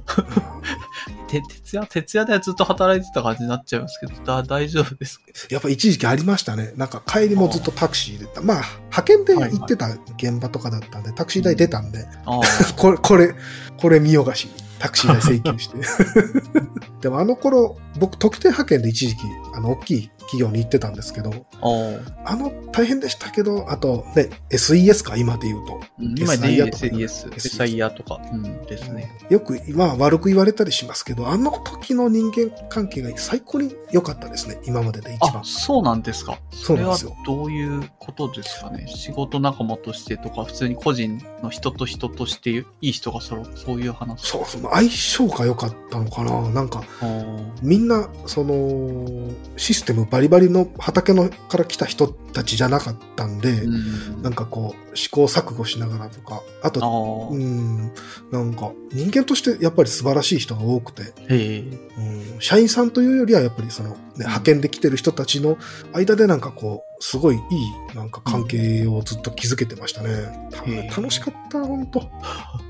本番。いいいな。本番リリース前のリリース前の。はい。さそう、リリース前に、ソラリス、もう今ないのか、ソラリスって。ああ、まあどうなんだ Unix 系の聞聞いたことはありますよ、今でも。あります。まあ、ユニックス系の OS で、まあ、再起動なんかしなくてよかったんですけど、まあもう本番カードをし始めたら再起動なんか絶対できないんで、まあちょっとこのタイミングでいろいろリセットの意味も含めて、再起動しときますか？って言って予定にない再起動したんですよ。同僚と一緒に。そしたら起動してこなくなって、えーみたいな。怖っリリース1週間ぐらい前か、本当に。で、そから原因探しにデータセンターまで行っても起動しないんで、センター行って、何、何で、でも、もうそこ行ったら、まあ、壊れてないのは分かったんですよ。見えるんで。うんセーフモードでログインできたで、何、何、何？って、まあ探して、分かんない。リストアするぞって。リストアが丸24時間とかかかって、やってたりしてた時期ですね。だからもう本当に2、3日家に帰らないとか、うんずっとデータセンター。体力的にはしんどかったですけど、本当楽しかったですね。楽しいエピソードに入入るんだ。すごい、その現場に立ち会ったら絶望したしかなさそうですけど。大変で、なんか文化祭みたいな感じでしたよ。毎日が。毎日が。そういう話だ。うん。面白いな。まあ結構でもなんか SES と Web のエンジニアは、うんなんですか、対立してるじゃないですけど、結構なんですか、うん Web のエンジニアからすると SES をの技術力がないとかっていう、なんかうんバカにするような、なんか SNS 上のなんかそういうけん喧嘩ではないけど、なんかやりとりみみたいな見ることが多くて。ありますね。うんなんか、あれもうん。ちょっとわかんないですけど、最近を見てて面白いなと思ったのは、うん。あの、結構その技術力がないウェブエンジニアはもう自分の手に職みたいな感じで技術力がみんなあって、SES の人はある意味、なんだ外注し下請けとかにコードを書かせるみたいなことをして、あいつら技術力がないんだって馬鹿にされてたって、これまで多分何年、10年とか、まあそれぐらいの文脈うん。を背負った上で、最近とか去年と今年か、チャット GPT とか出てきて、そういう人た、はそういうツールが出てきた時に一番必要な能力を育ててるのって SES の人たちじゃないかって 言われてるんですよね。言葉によって必要なコードを書かせるように仕様とかを策定する能力をこれまでずっと使ってきてたので、これまで散々 Web エンジニアから馬鹿にされてたうん SES の人が今まさに一番必要とされてる能力がうんあの、ある人たちな、チャット GPT とかにまさに必要なコードを書かせてアウトプットさせる力を備えているのは SES のエンジニアの人なんじゃないのかっていうようななんか話を見たときに、うんあなんか、またゲームチェンジが実は起きそう、ま あ、もう起きてるのかも。ああ、確かにそうですね。ちゃんと言葉にして伝える。こういうアウトプット欲しいですっていうのは、確かに SES 行った時の、うん、方がしっかりそういうのやってましたね。うん、へえ、って思いました。あの、な、な、最近、まあもう最近に始まったことじゃないですけど、SNS に限らず、なんでみんなそこまで他人とか、ほ物の悪い面ばっかり無理して探すんですかね。ああ。そうなっすよね。見方によっては今回のゲームチェンジみたいに、やっぱりその人たちはその人たちの業界の中で脈々と培われてきたすごいで、まあなんか技術みたいな、まあそうスキルみたいなものがうん存在するはずなので、別に一方的になんか例えばプログラムとかそういうのコード書いたことないんだぜとか言ったって、それはまた違うことに時間使ってるだけの話だから別に馬鹿にする必要はないとは思うんですよ。うん、とこの業界、この業界って言うとちょっと主語がでかいですけど、ちょっと技術力低いとかっていうのを、うん、バカにしすぎな気はしますね。なんかうんその時、その場所で必要なものが、たまたま技術、プロ、例えばプログラミング能力であったり。こっちではドキュメント制作能力であったりうん、かたや営業であったり、でも、はいろいろな人たちが協調してね、生活して成り立ってるのが社会じゃないですか。この世界じゃないですか。そうですねだから、なんかみんな敵じゃないのに無理やり敵を探して、あいつらがダメだ、こいつらがうん仲間だっていうのはなんかしんどいだろうな、この人たち生きててって思いますね。確か言われてみれば不思議ですね。別に結構攻撃しなくてもいいとこにへ、なんかよくわかんないけど喧嘩してる。うんそれをしかも嫌だと思っても別に表に出さなくていいじゃんって思うんですよね。ああ、そうっすね。別に思うのは自由だけど、まあ、わざわざ言わなくていいよねっていう。もっとお前の今日楽しかった思いを聞かせてくれよと思うんですよね。ああ、わかりますね。もっとお前の好きなことを教えて、なんかそう嫌嫌だったことを吐き出すのはいいんですけど、たまには。もうん。っとお前の好きな食べ物とかの方が俺は聞きたいよと思いますよ。そう。いや、わかります。うん。うんだよな。まあ、何の話だった えっと、なんか、ポッドキャストからだいぶずれていきました？はじ、始めたいって、まあまあ、いろいろ、まあゲームの話に飛んだりとかいろいろしたけども、そういう感じかな。あまあまあ、どうどうですかこの、始めたいって意味で、ちょっと、はい。まあ、きっかけになればだけど、まあさっき危惧されてたのは、習慣とかそういうのだと、結構几帳面に、あの、やんなきゃいけないとかってやると結構しんどくなるっていうのは、自分もすごいわかる、わかるので、わかるし、結構見てて、このポッドキャストの配信をやって、ずっと続けてたら辛くて続けらんないだろうなっていう人とかを見てると、やっぱり途中で切れちゃもう無理だなって言って、あの、なんかある瞬間にできない時とかにもうそれでそれっきりになっちゃうことが。あったりしてて、そんな几帳面にやんなくてそもそもいいのにな。別にもう、あの、その人の音声コンテンツをファンはもう勝手にどのペースで出たとしても、あの、うんなくなっちゃうよりかずっと会ってくれればどんなペースでも正直もうファンはもう嬉しいのっていう感じだから、出す方はそんな、なんか苦痛を感じてまで几帳面にやんなくていいんじゃないのかなって勝手に思ってますけどねっていううん感じの無責任発言で、ポ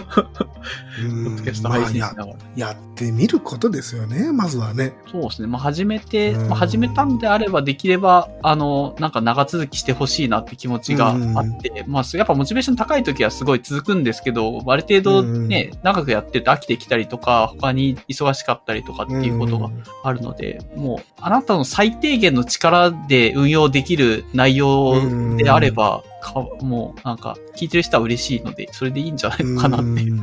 気がするんですよ。だから、こう、コージさん別に几帳面になんかやろうとか、こう、うん勝手に決めようとかっていうのも必要なくて、本当に最低限の力で回せるぐらいの、なんか作りがおすすめかなって、うん個人的には思いますけど、無理、無理しないのが一番かな。まあそうですね。あとはもう、あと機機材というか、アプリとかマイクとかの、うん。もうセッティングとか流れ、こう録音して、これでエクスポートしてとかっていう流れをある程度ガチッともう決めれちゃえばそこら辺楽になるんでしょうね。だから今まだあ、なんか、うんこれぐらいの音声の入力レベルがどうでとかって考えないといけないから、ちょっとしんどいとは思うところはあるんですけど、そこら辺慣れちゃえば、うん。あとそうはですね。始める、今日録音ボタンを押すんだっていうところさえうんいければなんとかなるかなっていう気はしますね。あ、そうですね。まあ、あと、なんか音集、音声編集ツールみたいなので、えーっと、あ後処理をそういうのに任せ、自分はある程度任せちゃっていて、音の大きさとか、あとノイズの乗り具合とかを、もう、あと後処理のツールのノイズ除去ツールとか、えーっと、うん。なんだっけ、イコライザーとか、その音音圧っていう音の大きさとかをよしなに調整してくれるツールとか、まあ、有名なのだと Ozone、Ozone とかっていうアイ iZotope って会社が出してるツールとかあるんですけど、うんそういうのとかに全部ポンって投げとけば、あとよしなにやってくれるんで、まあ、そういうツールを使ってかなり自動、自動的というか、まあ、あと待っとけば、かなりクリアないい音のなんかコンテンツになればいいなっていうのぐらいはうん。導入してやって、まあそこら辺をある程度固めた、自分のやつだと、ポッドキャストエピソード2ぐらいにそういうツールを使い始めて、それ以降はあんまりなんか大きなところでは変えてないですね。大体もえーう他のポッドキャスト大体音の大きさも同じぐらいだし、まあこれでいいかな。うん、うん、うん、うん。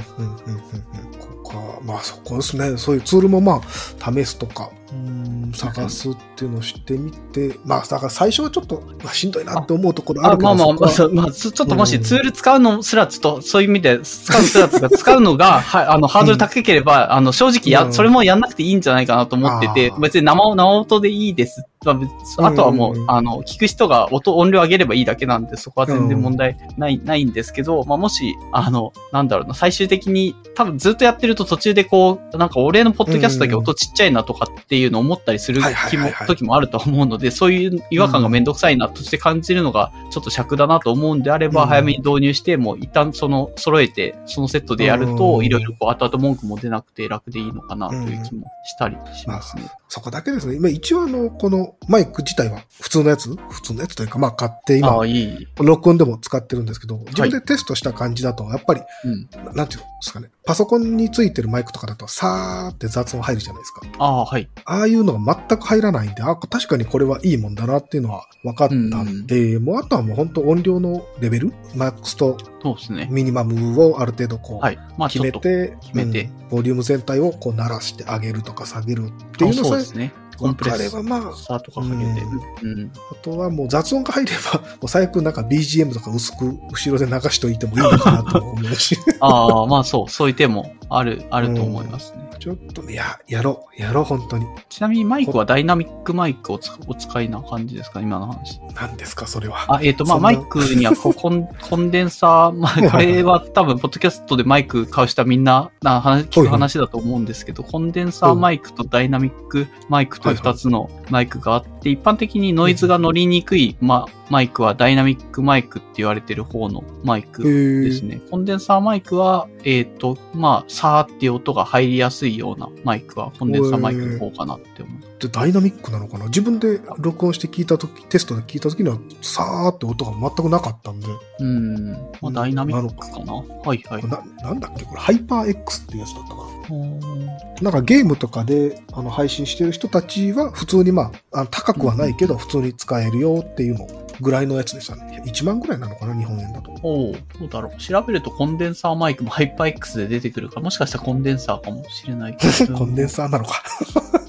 まあまあまあ、ちょっと、はい。ちょっと、まあ、要、要確認といううん。ところで。まあで、まあ別にでも聞いた感じ、そういうので聞こえないなって思うのであれば、まあそれでうん。OK かなと思いますね。うんまあちょ、ちょっと注意点としては、ダイナミックとコンデンサーで、あの、マイクと自分の口との距離がちょっと調整が違うので、あーダイナミックマイクははいはいはい音が、ノイズ乗りづらい分、なんですか、音が入りづらいって考えると、かなりこう、マイクと口をなんかぴったり、本当にかなり近づけた方がいい音が入りやすいとかっていうのがあるけど、コンデンサーはそんなにそこまで近づけなくてもいいけど、まあだからといって1メートルとか離れてるとちょっと良くないねっていうので、多分、まあそこもちょっと微調整なんですけど、まあ20センチとか30センチとか、まあ15センチとかそれぐらいうん距離感でとかっていうのはある気がしますね。これ僕はあの学生の頃バンドやってたんですよ。うん。でその時にこういうのをすげえ意識してややらないといけなかったんですけど、ああ、じゃあ大丈夫それがすっごい嫌でした。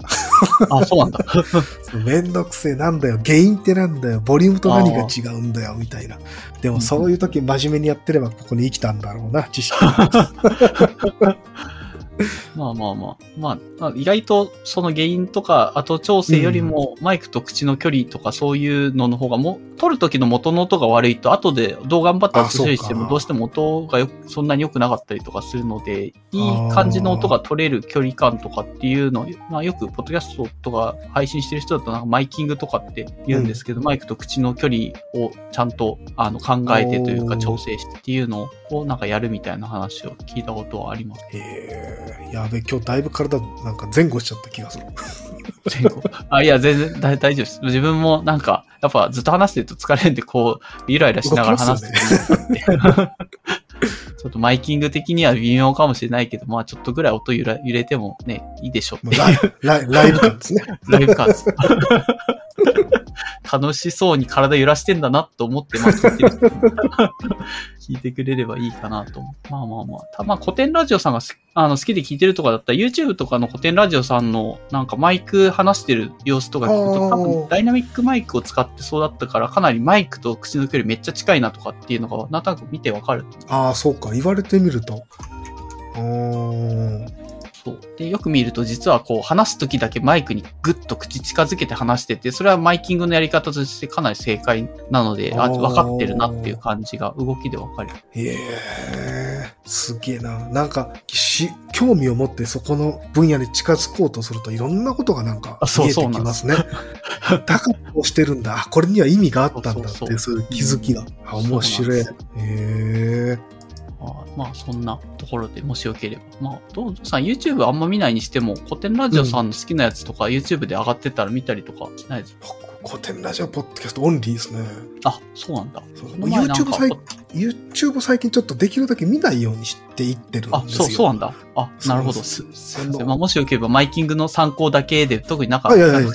いかもしれないですけど、自分は今ちょっと、ショーノートでちょっと貼ったのは、この、この前の、一個前の回でも紹介した、やりたい仕事と得意な仕事、どっちが大事っていうコテンラジオさんの、あのうん。話してる二人が、まあ、マイクを前に話してて、まあ、マイキングの仕方もなんとなく見れるし、話してる内容もそこそこ面白かったので、まあ、もしよければぐらいな感じあ、あで。ざます。まあ、僕 YouTube 見ないようにしてるっていうのは別になんかそんな大した理由があるわけじゃなくて、なんかずっと見ちゃうんで。ダラダラってなんか、特に YouTube ショートとか行っちゃうともう2時間3時間平気で解けちゃう。ああ、あれはであんまり、なんか見ても得るもの言うほどないかそうら、そうそうそう。ただただ時間だけが過ぎていく。わかります。これはダメだなって最近ちょっと自制しようと思って、本を読もうとは思ってるんですけどね、なかなか、まあ難しい。うんわかります。だからまあ、なんか惰性でできることで、かつこれをやってでも完全に惰性で中毒になってるだけだなっていうのは避けるっていうのもまあ、うん賢いなとは思います。ちょっとやっと40手前で大人になってきました。えーそうちなみに本とかってどういう、なんかやっぱ技術書とかが多いんですかね、エンジニアって。逆に僕、技術書ほとんど読まないですね。あ、そうなんですか？じゃあ、公式ドキュメントとか、プログラムを書くにしてですねも。もう眠たくなっちゃうんですよね。技術系の。大体わかんないし、うんうん。やっぱコードとかもなんかあっても誤色とかで本当はちょっと違いますとかなよよくあるじゃないですか。しょ仕方ないですけど、はい。そういうの読んでてイライラするんで基本的にはもう最近は公式もう最近公式ドキュメントが充実してますからね。そうですね。公式読めばちゃんと書いてあるし、そうなんなんか本当にチュートリアルとかも結構手厚かったりとかします。サンプルコードもあるしもう至れり尽くせり最近本当に。あーら最近本読むときは漫画もちょこちょこは読みますけど、まあ多分平均的日本人よりは漫画は読まないかな。あーあ、なるほど。ちなみにその本ってジャンル的にはどうなんですか、小説とかってわけでもないし。わ小説も読みますし、読みますか？ああ、へえ。実用書とかなるのか、最近買った本だと、地図に隠された秘密とか。なんか100年前の地図と現代の地図を見比べて、ここがこうなってるから、ここは昔のこんなんがあったんだよ、みたいな説明してくれたりするような。へえ。あ、そうなんそんなんとかもあるし、最近、中島ラモとかか、も買って読んだりするし、結構何でも読みますね。中島ラモさんはエッセイとかです小説そうとかそうそう。小説も、だいぶまあでも小説の方が好きで読むかな。ああ、なるほど。うんへえ、そうか。じゃあ思ったより全然なんか技術書とかそういうのにか限定されてるわけでもない、そういうで地図とか地理系のもう小説もエクセイとかも、まあ、そうです時々ね。技術書、多分怒られるぐらい読んでないですね。ね、年末とかなんかまとめ流れてきますね。エンジニアならはい読みたい、なんか技術はいはい書はいはい、みたはいい。なのとか。あれ、へこむんですよね。そういうの見ると。あーや俺ダメなんだ、みたいな。やっぱり俺はダメなんだ。こんなん読んでないからダメなんだ、みたいな。いやー、まあ、100選とかってあんまり、なんだろう、当てにならないというか、まあ、ただあなたが読んだ本ですよねっていう そう感じ。多いからなって気はしますね。見たところで。僕が人生で何度も読み返してる本はいくつかあるんですけど、一番読み返してるのが、あの、ん青春を山にかけて、えーっと、あ、あれか。上村直美だ。冒険家の上村直美の人読んだっていう人があります。あれ、はい大好きで、本を日本です買ってね。読んで、こドイツまで持ってきて、たまにまだ読み返してますね。うーん、そうか、これか。懐かしいなぁ。野美さん、確かにこれ面白かった気がするな。なんか、もう、もう文章から人柄も伝わってくるし、でも、やってることのスケールの大きさとか、うーん。なんかすげえな、こんな日本人がいたんだなっていうのをすげえ勇気づけられますね。よ読むたびに。ああ、確か世界最高峰エベレストに日本人で初めて登頂したっていうのだよ。結そう構こう別の本ですけど、別の2回目に登った時は、あの、確か登山隊の同じチームの人が亡くなってるんですよね。あです。でもそれでも、普通の我々の感覚だと、そういうので人が亡くなったんなら、イベントごとなんか中止じゃないですか。あ、あそうですね。はい。でもやっぱり、ああいう山に関わってる人たちは、それでも登頂を目指すんですよね、頂上を。うん。だから、あ、世界が違うんだなーっていう、なんか、スケールの違う感じ。うん。あすごく不思議な本、本というか、感覚に襲われますね。あの人の本読んでると。ああ。うん。これはおすすめですね。電子書籍ももうあるのかな？多分。そうですね。今、Kindle もあるっぽいっていうのを、うん。さっき見てて、えーこの名著がちゃんとね、電子化されてるんだって読みやすくていいな。うん。まあ自分も紙で読みましたね。そういう意味だと10年以上前あぐらい。あ、もう一回お風呂で昔は本読んでて、お風呂に落としてびっしゃびしゃになって、あります。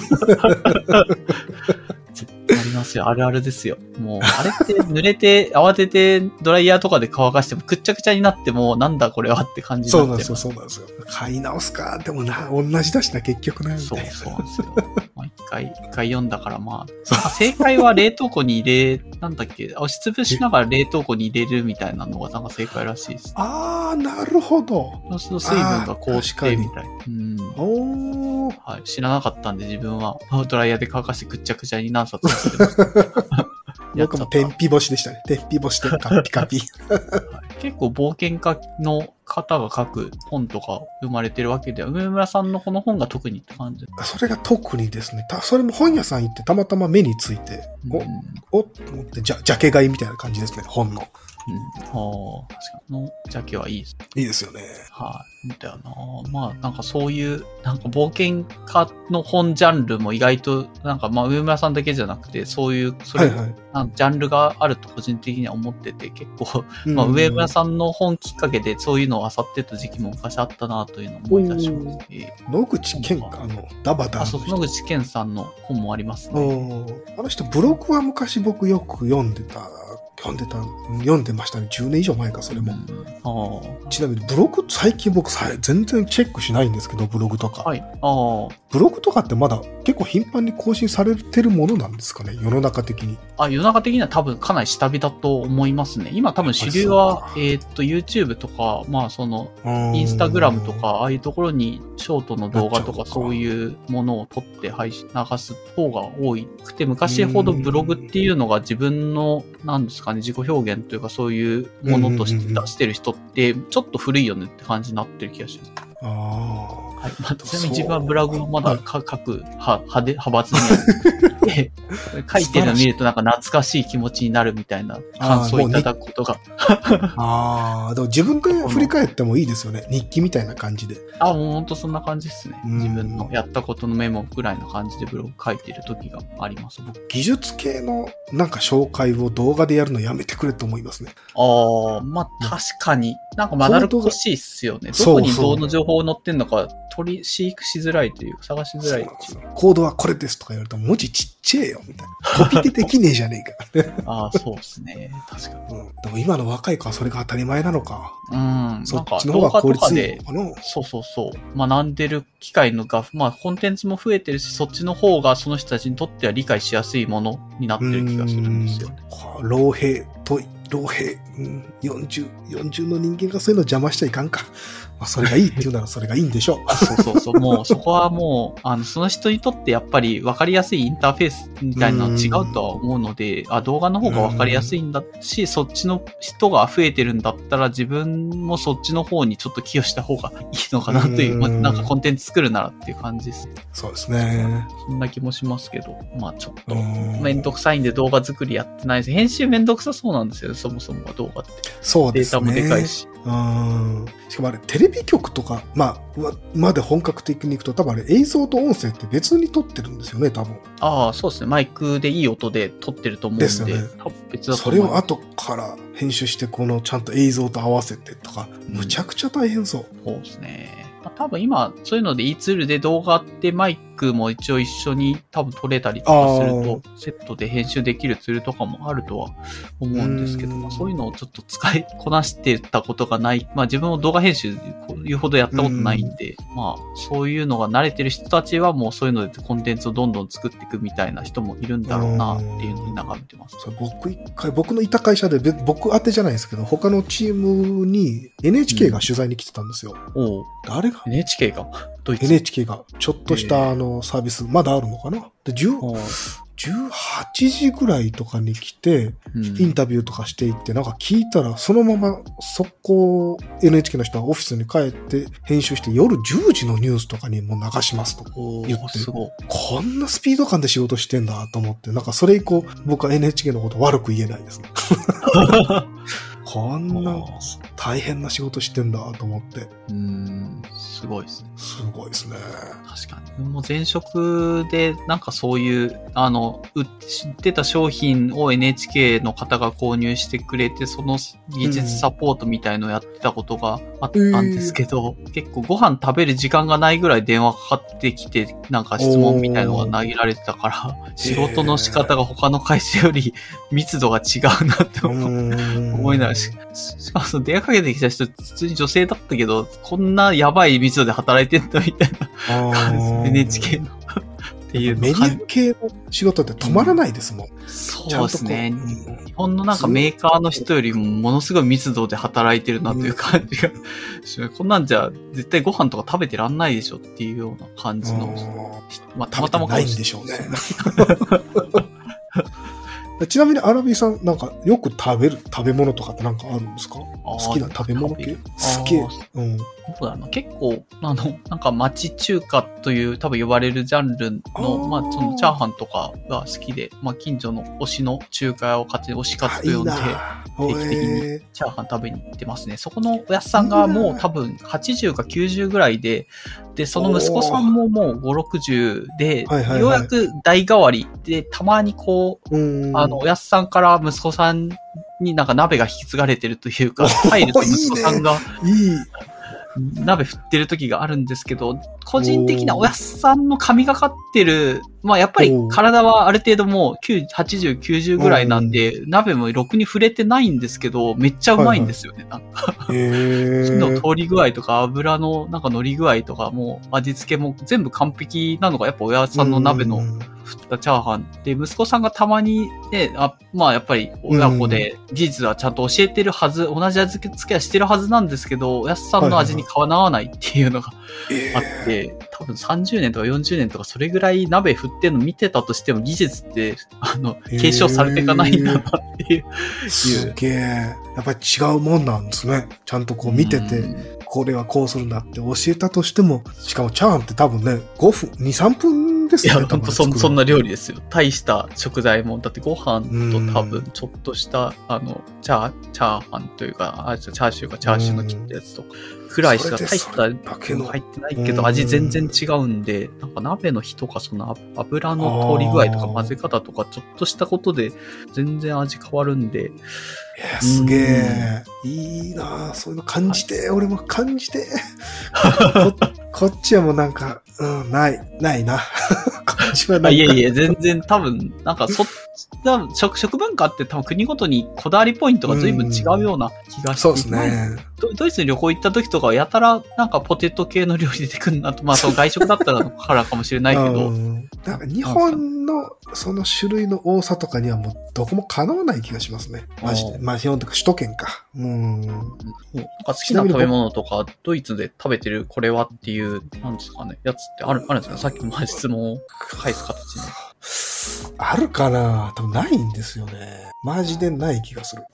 あるか？ええこれはうまいぞ。これはうまいぞ。えー、っとね、ない。マジでないですね。マクドナルドのポテトぐらい。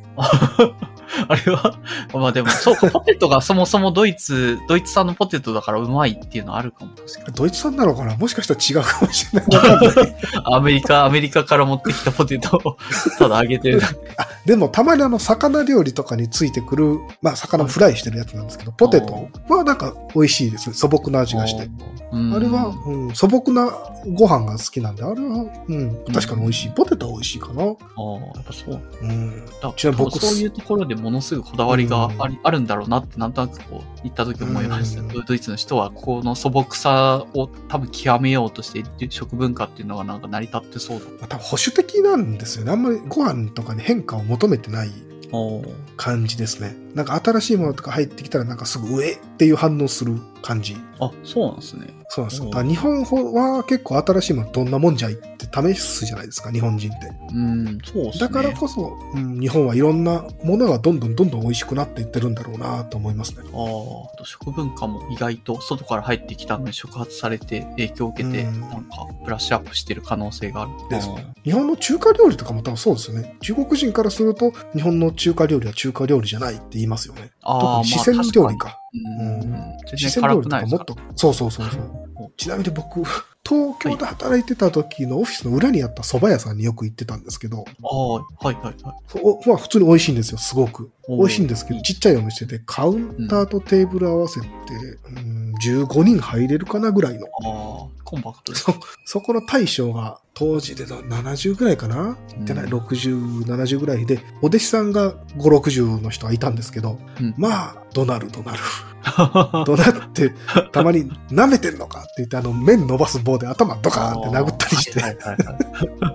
あれはなんか食べててすげえ嫌な気持ちになりましたね。ああ、わかりますわかります。あれ、あれやめてほしいっすよね、なんか。ですよね。なんか、そう、別に裏で怒鳴れとも思わない。もう怒鳴るなよっていう。うん。そうそうそう。優しくしてあげてって。いやー、わかりますね。どんなに、まあ、美味しいお店だから通ってはいるんだけども、なんかそのおやすさんがその従業員の人とか、まあ、なんかおかみさんとかになんかそのけクレームとかケチつけて、お前何やってんだよ、仕事が遅いじゃねえかみたいなこと言ってるのを聞くだけでもちょっと嫌な気持ちに そうまあなるので、まあ、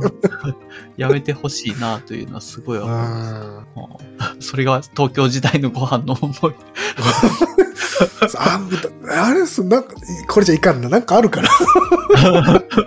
なんかあったから、僕、あんまり食にこだわりもないんですよね。わからん。あ、やべ。なんか、ただの、貧しい人になってしまう、これでは。あ、いえいえいえ、全然。なんか、でもなまあ、全然他のポイントでこだわってるから別にご飯に日本人ほど食に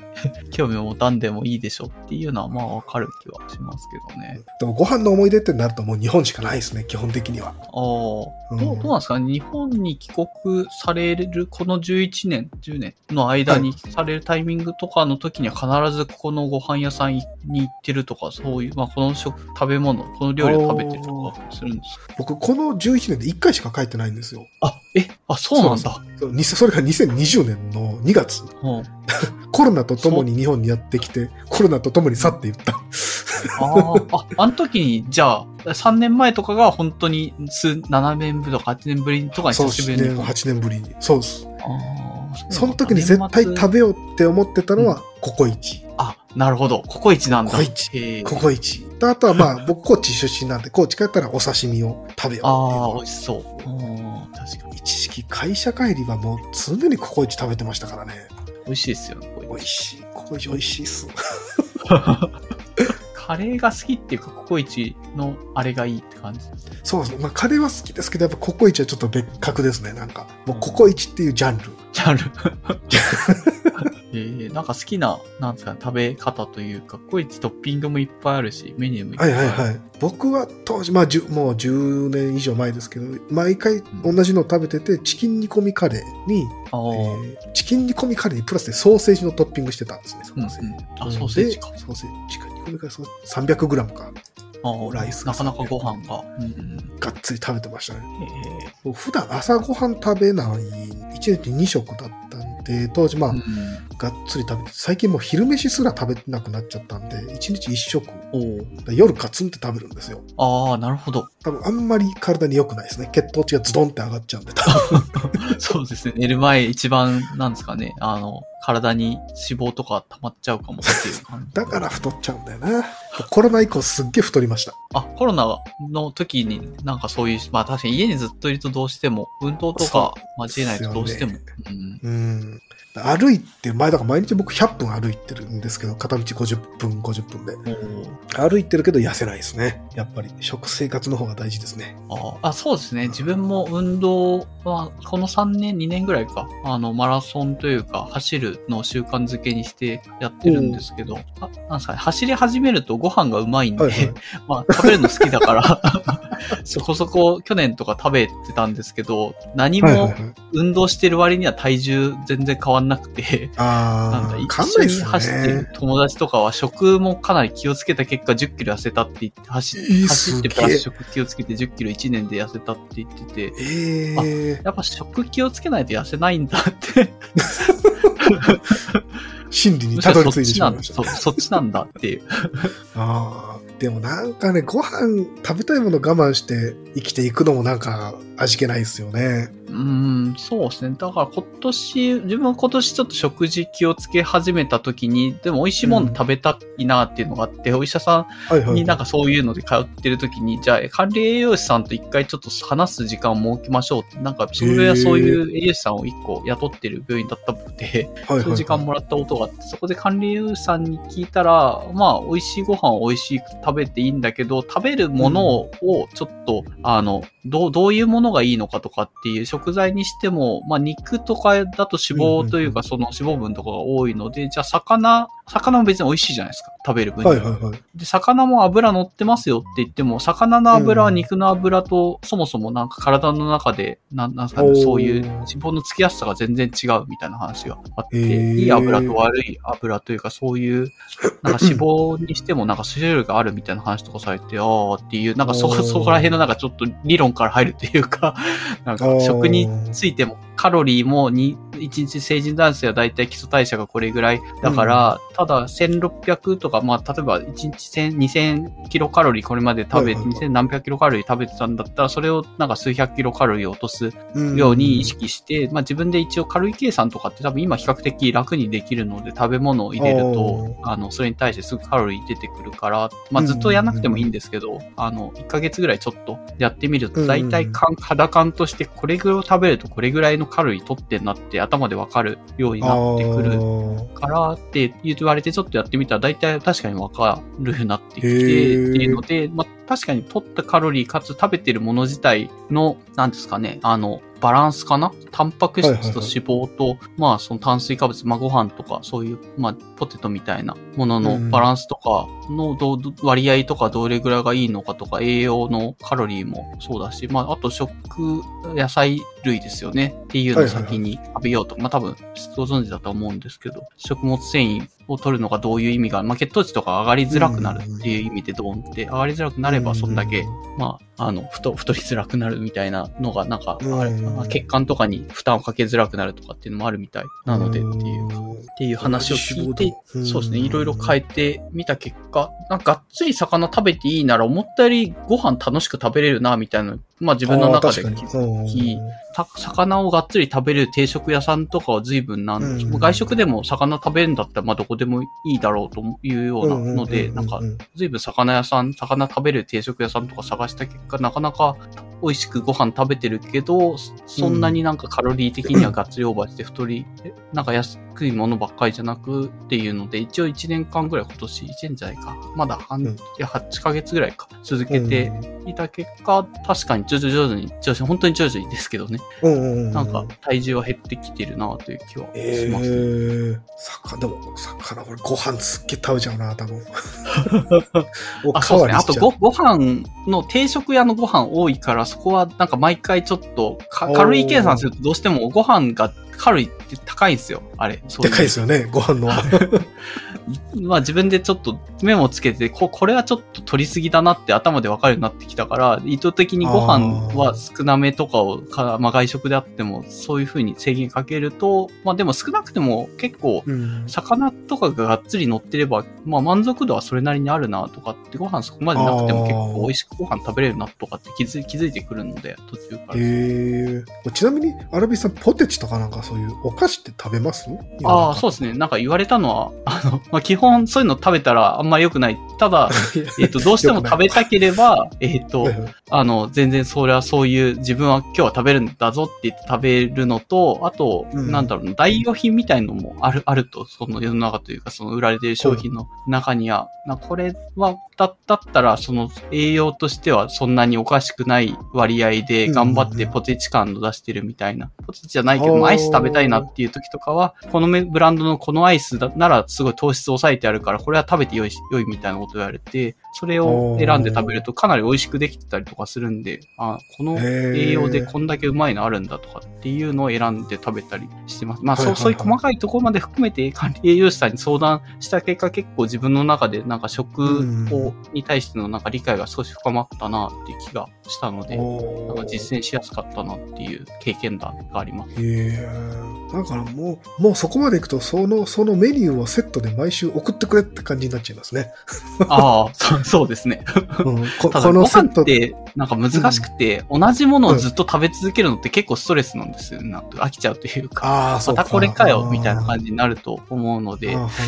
だ言われたような、なんですかね、ヘルシーなお菓子うんも、やっぱり飽きちゃったらそれは続かないと思ってるので、うん結構意識したのは、あの、どんなにいいと分かってたとしても、やっぱりジャンキーなもの食いたいタイミングってあるから、自分の中で週、なんかストレスにならない範囲ぐらいで、まあ、例えば土日は好きなもの食べていいとかって勝手に自分でルールを。決めたりとかして、そうすると別に他の平日の1週間ぐらいはそこそこ、あの、なんだろう、あの、規律の取れた 食事をしてても、まあ、溜まったストレスが発散、ある、あるタイミングで発散できるから続けられるかなっていうので、なんだかんだ続けられなければあんまり意味がないかなと、こういううん、体の蘇生って変わるのって半年以上ぐらいやんないとやっぱ全然変わんないみたいなんです。ああ、そのターンオーバーとかのあ関係でやっぱ半年くらい。そうそうですね。今、俺の目の前にはこうプリングルスの箱が5つほどある。これを毎日食べたい、俺は。まあ、まあ、それはそれで、なんか美味しいもの食べて幸せっていうのは否定できないし、あると思うので、うんもう、まあそこはもう自分の、なんだろう、どう、どうありたいかというか、まあ別に、た体重太ったところで気にならないというか、そんなにね、なんですかね。あともう、健康とかそっちの方とかですね、なんていうか、はや、あんまり早いタイミングで健康害したくないなとかっていうぐらいかなって気がします。気持ちよく生きられれば、うんまあどっちでもいいのかなって気はするまあそうですね。まあちょっと太ってても健康に長生きできればそれでいいっちゃいそうそうそういですもんね。そうですね。まあ、あの、かつ、まあ、そ、その気持ちよくご飯食べたとしても、それなりに痩せれるんだったら、まあ、そっちの方が嬉しいから、まあ、自分としては、まあ、まだそれなりにそんなにめちゃめちゃ節制してストレス溜めて、なんかダイエットしてるわけでもないし、食生活改善してるわけでもないなって感じてるから続いてるのかなっていう気はしうん。ます。まあ、プリングルス毎日食べたいって言われたら、もうそこはもう、あの、そ そういうふんアクセルの踏み方をしていくのが正義なんじゃないのかなって気がするけど。食べたら、食べるは食べるといいけど、じゃあその分のエネルギーをちゃんと消費しろよってなっちゃいますね。うーん、あ運動は多分どう頑張っても、いや、なんかね。だいぶ痩せるってのは結構難しいんじゃないかなと思うので、まあやっぱ食事の方を抑えた方があーかな、楽かなって思いますね。運動は本当極限まで走っても体重減らないような、うん走れば走るほど人間慣れてくるから、運動に対して体が。確かに。うん衝撃を受けました。昨日、あの、自分の母親から自分が二十歳の頃の写真をが送られてきて、なんかたまたま見つけたって。うんうん。別人ぐらいシュッとしてるんですよね。みんな多分そうですよ。そうなのさすが。に。このみっともねえ腹なんだよ、今俺。んだよな。いや、自分も子供の時、親のそういうなんか脂肪ついてるなとかって見た時に、ご飯食べなければ痩せるんだから、なんでそんな簡単なことすらできないんだろうって子供ながらに思った記憶があるんですけど、いや、今なら、なんか、いや、そういうんじゃないから。そうそう、そういうんじゃないから。子供にはわかんないんだろう。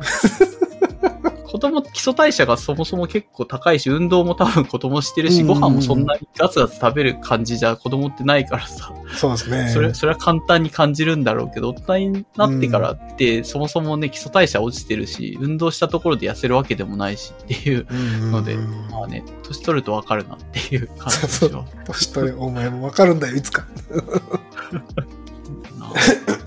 な はい。だからまあ、若い時、シュッとしてたっていうのは多分みんな、と、とってくるし、まあ、うん今若い人も、聞いてる若い人も多分、なんかいつか悟る日が来るのではそうでないかという。すね。お前らもいつ、いつか太るんだよ。みんな太っちゃうんだよ。という、何トークか健康トーク。健康、健康なの、健康か。うん。あ、俺だけ不健康生と活。健康トーク。すいません。なんか、なんの、まあちょっとさ、まあトーク、トークテーマに。なんですかね、ポッドキャスト始めたいの話から随分それにそれてなんか謎の話になってるけど 話が膨らむ膨らむ。素晴らしい、これは。まあまあちなみにあの、はいなんていうんですかね。当初、我々は、まあ、大体こういう話があるんかなっていうシートだと、アプリって、ああ、はい。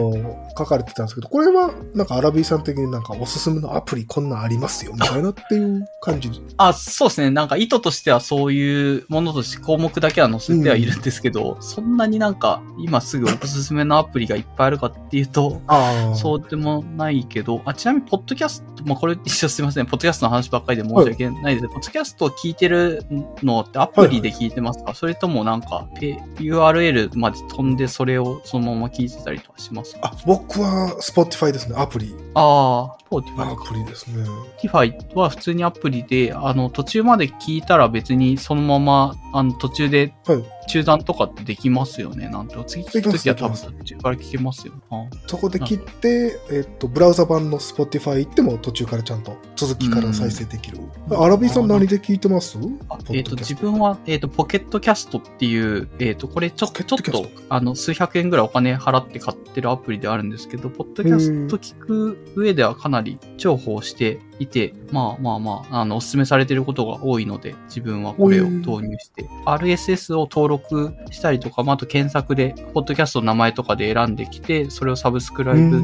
すると、ポッドキャストの画面の中にこうちっちゃい四角い窓がこうバーって並んでって、まあ好きなポッドキャストがこうバーって一面に並んで聞きたいやつを聞いて、へってっていうー。感じのアプリで聞いてますね。はい。はい、まあ多分そんなに Spotify というほど機能は違わないとは思うんですけど、まあなんだろうな。うん、まあ細かい機能で言うと、あの、なんだっけ、無音のところを勝手にカットしてくれたりとか、あと、音音がちっちゃいポッドキャストの音を勝手にブーストしてくれる機能とかがアプリの中についてたりとかはしますね。ありがてえな。うん。たまにありますもんね、ポッドキャストそうたまに聞いてると。なんか急そうそうにちっちゃいやちっちゃくなるつとか。。そうそうそう。それをまあ自動でブーストしてちょっと大きめにして、まああとバランス悪い時とかですね、ゲスト二人いて片方の多分音声だけちょっと編集ミスってて、ちょっとちっちゃいなとかっていう時とかは、多分自動でブーストかけてくれるとバランス良くなったりとかすると思うので、すげえ。へえ。かな。うん。あと、これの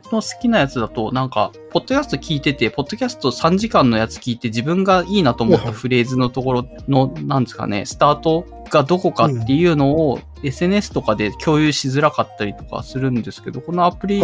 経由だと、その聞いてるこの位置を共有するみたいな機能があるので、それを共有すると多分そのリンク踏んだ人は自分が聞いてほしいパートだけ、まあ、からスタートして聞いてもらえたりとかするって機能もついてたりします。あ、便利。うん、そうですね。はい。でなんでこんなアプリでこの話を出したかというと、はい結構このポッドキャストを長い時間とかで自分はリリースしちゃってることはいはいがたまにあって、そうするとうん長いと聞きづらいっていう感想をたまに、まあゲストに出ていただいた方とかから、まああと聞いてる感想とかで届いただくんですけど、アプリで聞けば中断すれば、なんですかね、その人たちのコメントとしては、長いと途中まで多分4時間の、じゃあそれ長すぎない、うん。まあ2時間のやつを20分最初、まあ、おかえな散歩してる間に20分聞いたら、またうん。1からになってどっから聞いたかわかんなくなっちゃうから、なんかもっとうん30分単位とか1時間単位とかに切ってほしいっていうようなアドバイスをもらうことがあるんですけど、ポッドキャストクライアント聞いてて、そこで不満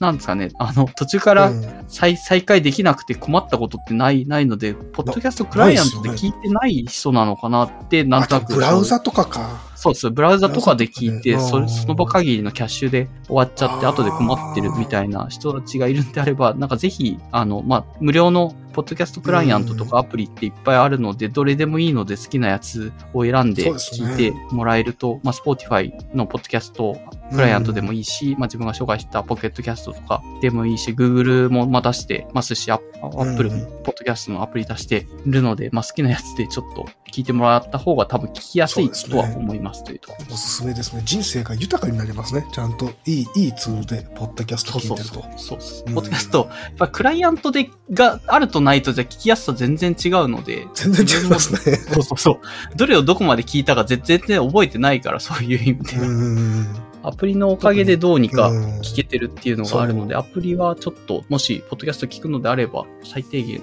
おすすめではあるのかなと思って、ですね。すみません、上げてみました。ちなみに僕はまあすみません、意図としてはそんな感じですね。ちなみに僕の方からはないですね。アプリがまあ、Spotify があ使ってるくらいで、僕、うん。昔はいろんなアプリとか試してたんですけど、はいはい。まあ、パソコンにしろ、スマホにしろ、大体もう標準のものに落ち着くようにしました。なんか OS とかのアップデートのたびに使えなくなるとかってやっぱりあるじゃないですか、当たり前に。ありますね。そう、うん、そうなるとちょっとそこでまた嫌な思いするのも嫌なんで、もうなんか標準でできるように、標準でできることで済ます。だブラウザとかも僕、プラグインとかほとんど入れないですね。あ、そうなんですね。へえ。そうなんですよなるほど。あとやっぱりセキュリティ的にも本当にこいつらうんどこまで読んでるのっていうのをソースまで読まないとわかんないじゃないですか。そうですね。なんかもう、うん一応僕も個人情報とか扱う仕事してるので、なんかもう基本的にはプラ余計なプラグインは使わない。使うとしてももうよっぽどうん大きいなんかサービスとかが出してる専用のプラグイン、公式のプラグインとかぐらいしか使わないですね。あーじゃあ、デフォルトで行くとなるとどうなんですかね？メールと、ブラウザと、あとは、ぐらいですね。ツイッター？ほう。すごいないか。めちゃめちゃ硬派なアプリの。やべ、これだけ聞いたらマジでつまらねえ、つまらねえおっさんじゃないですか、これ。いやいや、いや、そこはそれで、あの、良識のある使い方な気はしますね。まあ切りないし、まあすぐね、セキュリティ的には良くないのはその通りっていう感じだから、へえ、ものすごい。うんえ、じゃあもう、アプリってスマホの画面って1画面で全部収まって、もう全然大丈夫。そう言われるとそうですね。マジでそうですね。すげえ、かっまあ、こいい。い一応そういう、なんか、郵便とか、郵便とか、あの、鉄道とかのアプリは、うん必要最低限なものははい入ってるんですけど、まあメインで別に使うものじゃないので、はい。マジで1画面で収まるえーな。うん LINE、そう、ちなみに LINE はドイツでも入れられるんですけど、あ、そうなんですね。へえ。だいぶ、あの、機能を落とされてますね。あ、そうなんですね。通話とかもできないし、でき通話はできるんですけど、あの、な、なオープンチャット？オープンチャットだっけ？なんか、ああ、ありますね。ありますよね LINE の。ああうんあれできないし、当然 LINE の保険とかそういうサービスも、便利なサービスもないし、LINEPay もない。はい。あ、LINEPay ともなくなったんでしたっけ？ヤフライペイありります、ありますよ。まあ一応多分今、まだ現存してるっぽいです。おうそういう便利機能がもう全くないですね。本当に通話とチャットだけ。へえ。やっぱ違うんですね。まあ確かに日本国内でしか提供しないサービスをアプリでの中に取り込んでいるって考えると、まあそこは閉じとかないと世界でリリースできないから、閉じてリリースしてるのかもしれない。保険とかと特にそうでしょうね。うん、まあそうですね。ドドイツでね、なんか病院、病気になったって言われても、どう、どうサポートしたらええやみたいな感じな。そう日本の保険だからみたいな。日本に。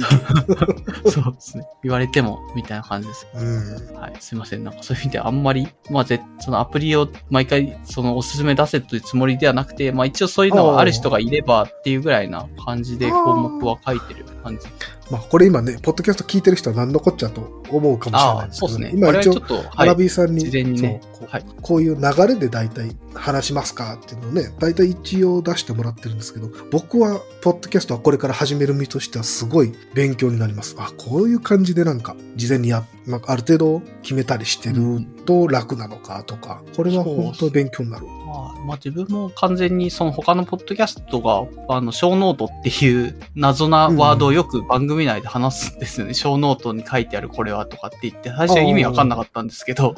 聞いてるうちに、はいあ、そうなんだ、この話っていうのは別にその場の雑談で全部やってるわけではなくて、事前に話したいものを持ち寄って、項目みたいなはいはいはいはい。のをなんかノートみたいのを共有した上で話してるんだっていうのをまあずっと聞いてるうちに、まあ、好きなポッドキャストのスタイルがそれでやってるっていうのが分かってきて、うん。で、多分全部が全部じゃないとは思うんで、完全に雑談でやってるとか、ポッドキャストもあるとは思うんですけど、まあ、そう、それを、ショーノート文化を真似てるポッドキャストもあって、まあ自分はそっちの、あの、なんすか、うん流派にただ入ったっていう感じの、で、別に参考にしなくても全然いいかなとは思いますけど。まあ、だ台本っちゃ台本になるんですかね、これも。そうですね。台本っていうほど細かくは、ただキーワードぐらいしか書いてないことの方が多いので、まあ、多分話す前に全部書い書く書きたいって人もいるので、まあ、それはどうぞとは言う思うんですけど、あの、それを読んじゃうと、あの話す内容全部わかるから、聞いててもリアクションとして若干、そうう、ん。し新鮮味がなくなっちゃうから、まあまあ、キーワードぐらいの方がお互いにとってこう聞いてて面白いのかなっていうのも含めて、まあメモ書きですよね、そういうのとしてやってこうそこまでガーって全部書く人を構成作家とかって言うんですかね。ああ、どうなんですかね。まあ話したいこといっぱいあるんだけど、頭に全部入れておけないから、えーっと、なんだろう、うんメモしておきたいみたいな人かな。うん構成作家やりたいっていうよりかは、まあそういう性格というか、そういう人という感じかもしれない。まあこれ、我々は一応書いてもらいましたけど、結構アドリブというか、なんか一つのテーマからすすっげえ広がりましたね。いろいろ。ここまで話、ああ、盛り上がるの、広がるんだってちょっとびっくりしました。ああ、いやありがとうございます。なんか、いやむしろ、あの、コウジさん自体がもともと、なんかいろいろ問題意識とか、あと、ポッドキャスト好きだっていう時点でもう随分もうそれだけで全然、なんか話せるなというので、こっちとしても、はい、ありがたい、ありがたいなという感じがしました。これで僕、いや、ポッドキャストあんまり興味ないし、別に普段も何もしてないっすとかだったら、10分で終わりますからね。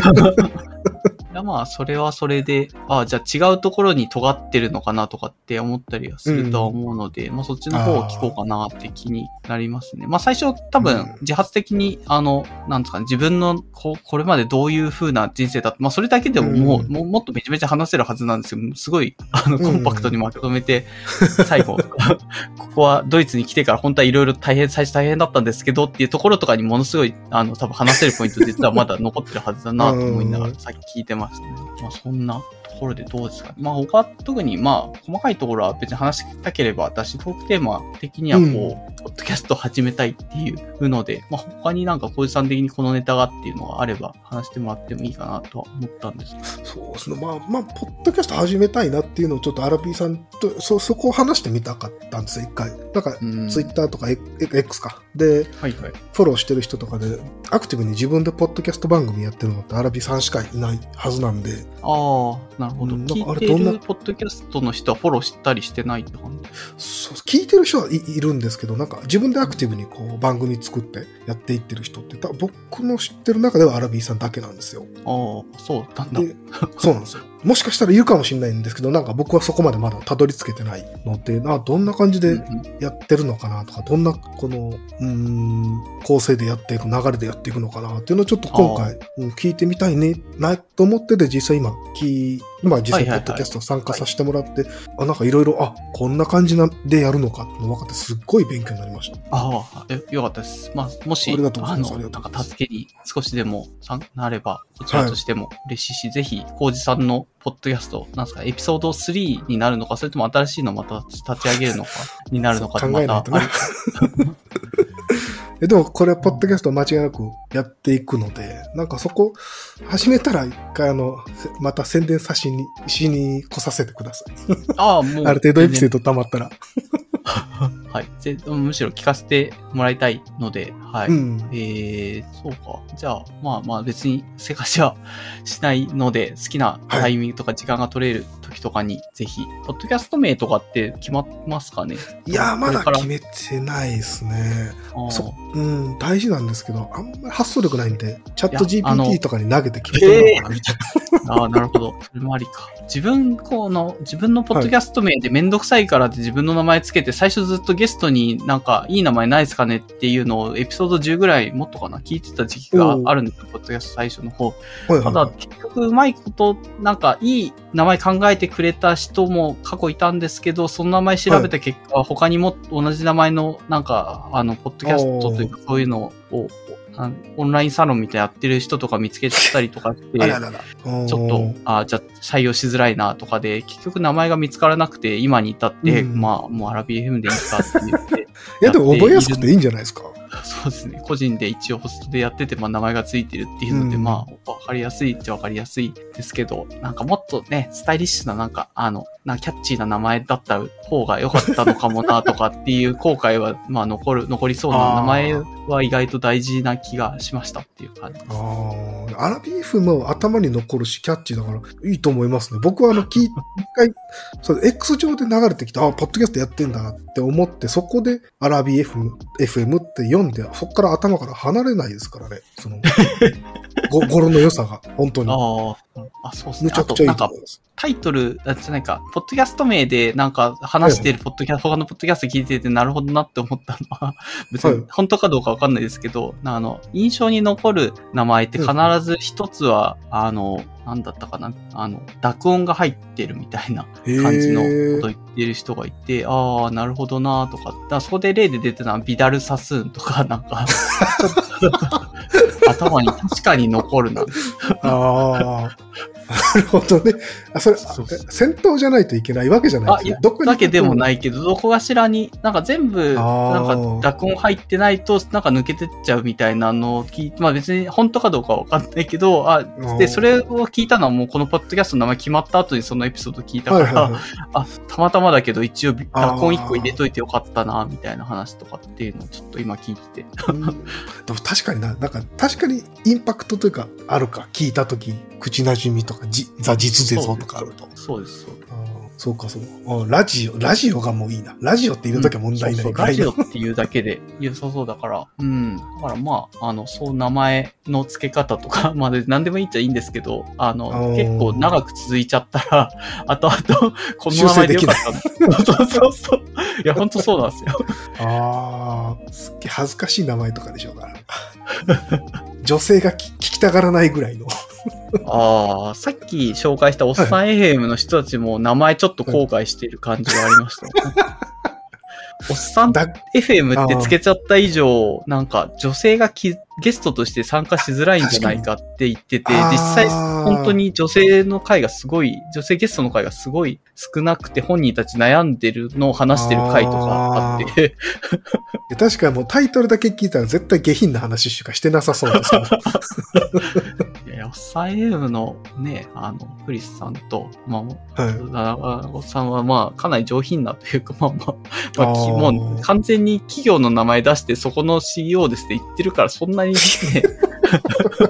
下世話な話ばっかりはできないはずだからな、という完全に見バレしてるんで、彼らはという。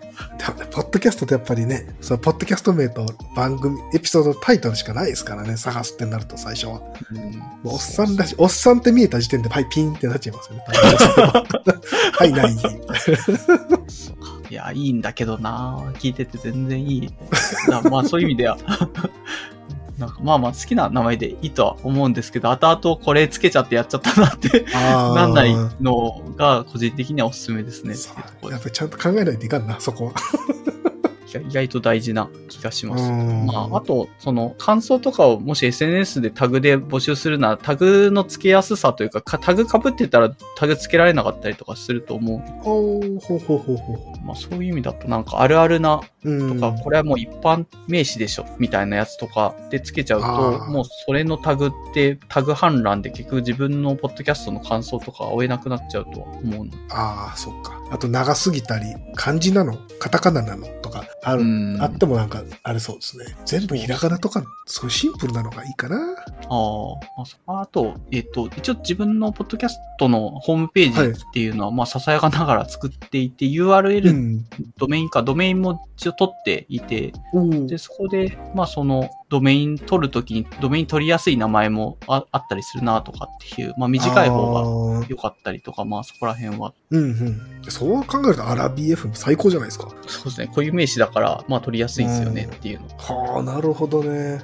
あまあまあ、すいません。なんかさ、些細な話を最後、いやいやいやいや。キャストを始めるにあたり、別にそんなとこまで気をつけなくてもいいよっていう、まあなんとなくもうノリで、ノリと勢いで始めちゃえばいいいいっていうアドバイスも多分あるような気がしたんで。まあまあや、やらないと始まらないですからね。まずやってみて、録音してみて、そっからじゃあ、うん進めていくってノリでやっていかないとな。変わんねえや。結局、いろいろ言い訳してやんないんで。もうやる、やる、やるんだ。いや、全然無無理しなくてもいいっすよ。なんか無理してやるとやっぱり続きづらいなっていうのはあると思うんで、なんか、まあめんどくさかったりとかするだろうしっていうので。自分のやりたいタイミングで本当にコーチさんの、なんですかね、最低限の力でできるような範囲でうん始めて、まあそれを続けられれば、もうそれだけで勝手にファンはついていくというか、聞きたい人は勝手に聞いていくと思うので、やってみよう。やろう。やる。やります。ト。いや、強制じゃない。いや、もうこれはもうやるしかない。これいた、もらったこのチャンスを生かさないと。なんか、ダメでしょ。もう、これでやらなかったらもうただのアホですからね。あ、いえいえ、全然、全然、あありだと思います。そう。過去ゲストで、なんかやるって言った人に、な自分もポッドキャスト好きだから、いいつやるのとかっていう謎のプレッシャーをかけちゃってたことが もあって、そうすると、なんか、まあそれで、もうなんかやってくれた人はやってくれるけど、嫌だ、嫌だって言ってやめちゃう人もいるかもしれないなって思うから、あんまりなんかこっちが謎に情熱を持ってるからといって、そこは共有しちゃいけないなという気は。今は少なくとも思ってはいるので。うん。まあ僕はもうそもそもやりたいなと思ってマイクも買ってたんで、もう本当に、うん、こうやって一番最初のポッド、まともなポッドキャストの録音がゲストとして呼ばれるというなんかとんでもない あありがたい機会をいただいたんで、もうこれを生かさない手はないなと。すいません。なんか、もともと、なんか、いくつか収録してたら、あの、はいはいゲストで呼んでもらってください、みたいな話でやってたんですけど、まあ、こっちこっちとしては、ゲスゲストの声かけが足り、足りず、みたいな感じだったんで、いや、全然すぐ出てくださいよっていう、なんか謎のはい、モンプッシュで出てもらっちゃったんですいません。若干フライング気味になっちゃったのかもしいやいやれないです。ね、これ聞いてる人も、にもちょっと申し訳ない。もっと面白い話いろいろ考えてできたらよかったんですけど、なかなか。まあまあまあ、ちょっとお互いにすいません。自分も、本当ギリギリまで今日は、ドイツにデータを送れるのかどうかの瀬戸際で頑張ってたんで。あんまり、ポッドキャストの収録あるって話頭で知ってたんですけど、ちょっとどうしても時間があんまり取れなくて、なんかそうなんですよ本当だったらね、ネタをね、用意したかった。うんでもそういうのも含めてやっぱ勉強になりますね。自分でこうやってみると、あ、難しいな。ちゃんと考えとかないと喋れないものは喋れないなっていうのもわかるし。ああ、いや、でも随分いろいろなところになんか話が飛んでいって、まあ自分は楽しく聞かせてもらったんで、そういう意味では、ありがとうございますはい。僕も普通に会話として今回楽しかったんで。だからポッドキャストとして聞く人はちょっとわかんないですけど、僕普通に楽しかったです。それがベストだと。じゃあさ、は最後、どうですかね？あ宣伝とかアナウンスみたいなの、もし、こちらです。まあ、なんかホームページとかブログとか自分で前持ってやられてたけど、そう、最近そこも全然更新してないんで、あ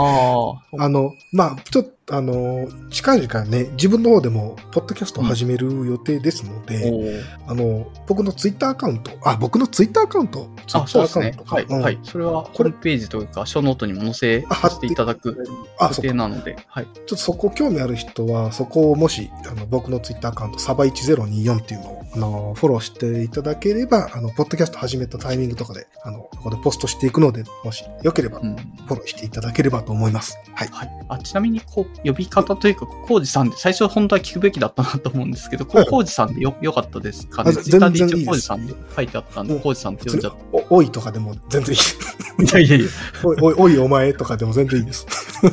じゃあ了解です。まあ、まあ、ツイッター的にも、じゃあ、まあ、こうじさんという、まあはい、のが公式というか、まあ、そういうので、はい、やられはいているそうなので、ぜひ、こうじさんの、まあ、サバ012、人生ちょっと間違ってたら悪いので、サバ1024ですね。さ1024 1024はいの方をちょっとフォローして、あの、チェックしていると、ポッドキャストが生えてくる可能性があるので、どうぞ。はい。で、この、ポッドキャストの、まあちょっとこ 今回なかなか、あの、ショーノートを言うほどしっかり書いてないから、かなり、いろんなところに話が飛ん飛んでって、後でショーノートちょっとどうまとめようかなというのをちょっと今考えているところではあるんですけど、まあ何かしら、あの、聞いたよぐらいでもいいので感想をもらえると、あの、やる気に、ポッドキャストなかなかね、あの、聞いてる人から感想をもらえないプラットフォームというか、そういうコンテンツだというのを重々承知はしてはいるんですけども、少しでもコメントもらえると、ちょっと次のリリースにもやる気が出ますので、ぜひ、まあ、SNS、まあ、いろんなところで、えっ、と、まあ、ハッシュタグとかがあれば、そこで6文字で ARKBFM というハッシュタグまでお寄せいただけると追いやすいので助かりますというところです。はい。じゃあ以上、今回、えっ、と、まあ、ドイツと日本の時差あり、えっ、と、収録で、コウジさんに来ていただきましたと。はい。ありがとうございました。ありがとうございました。はい。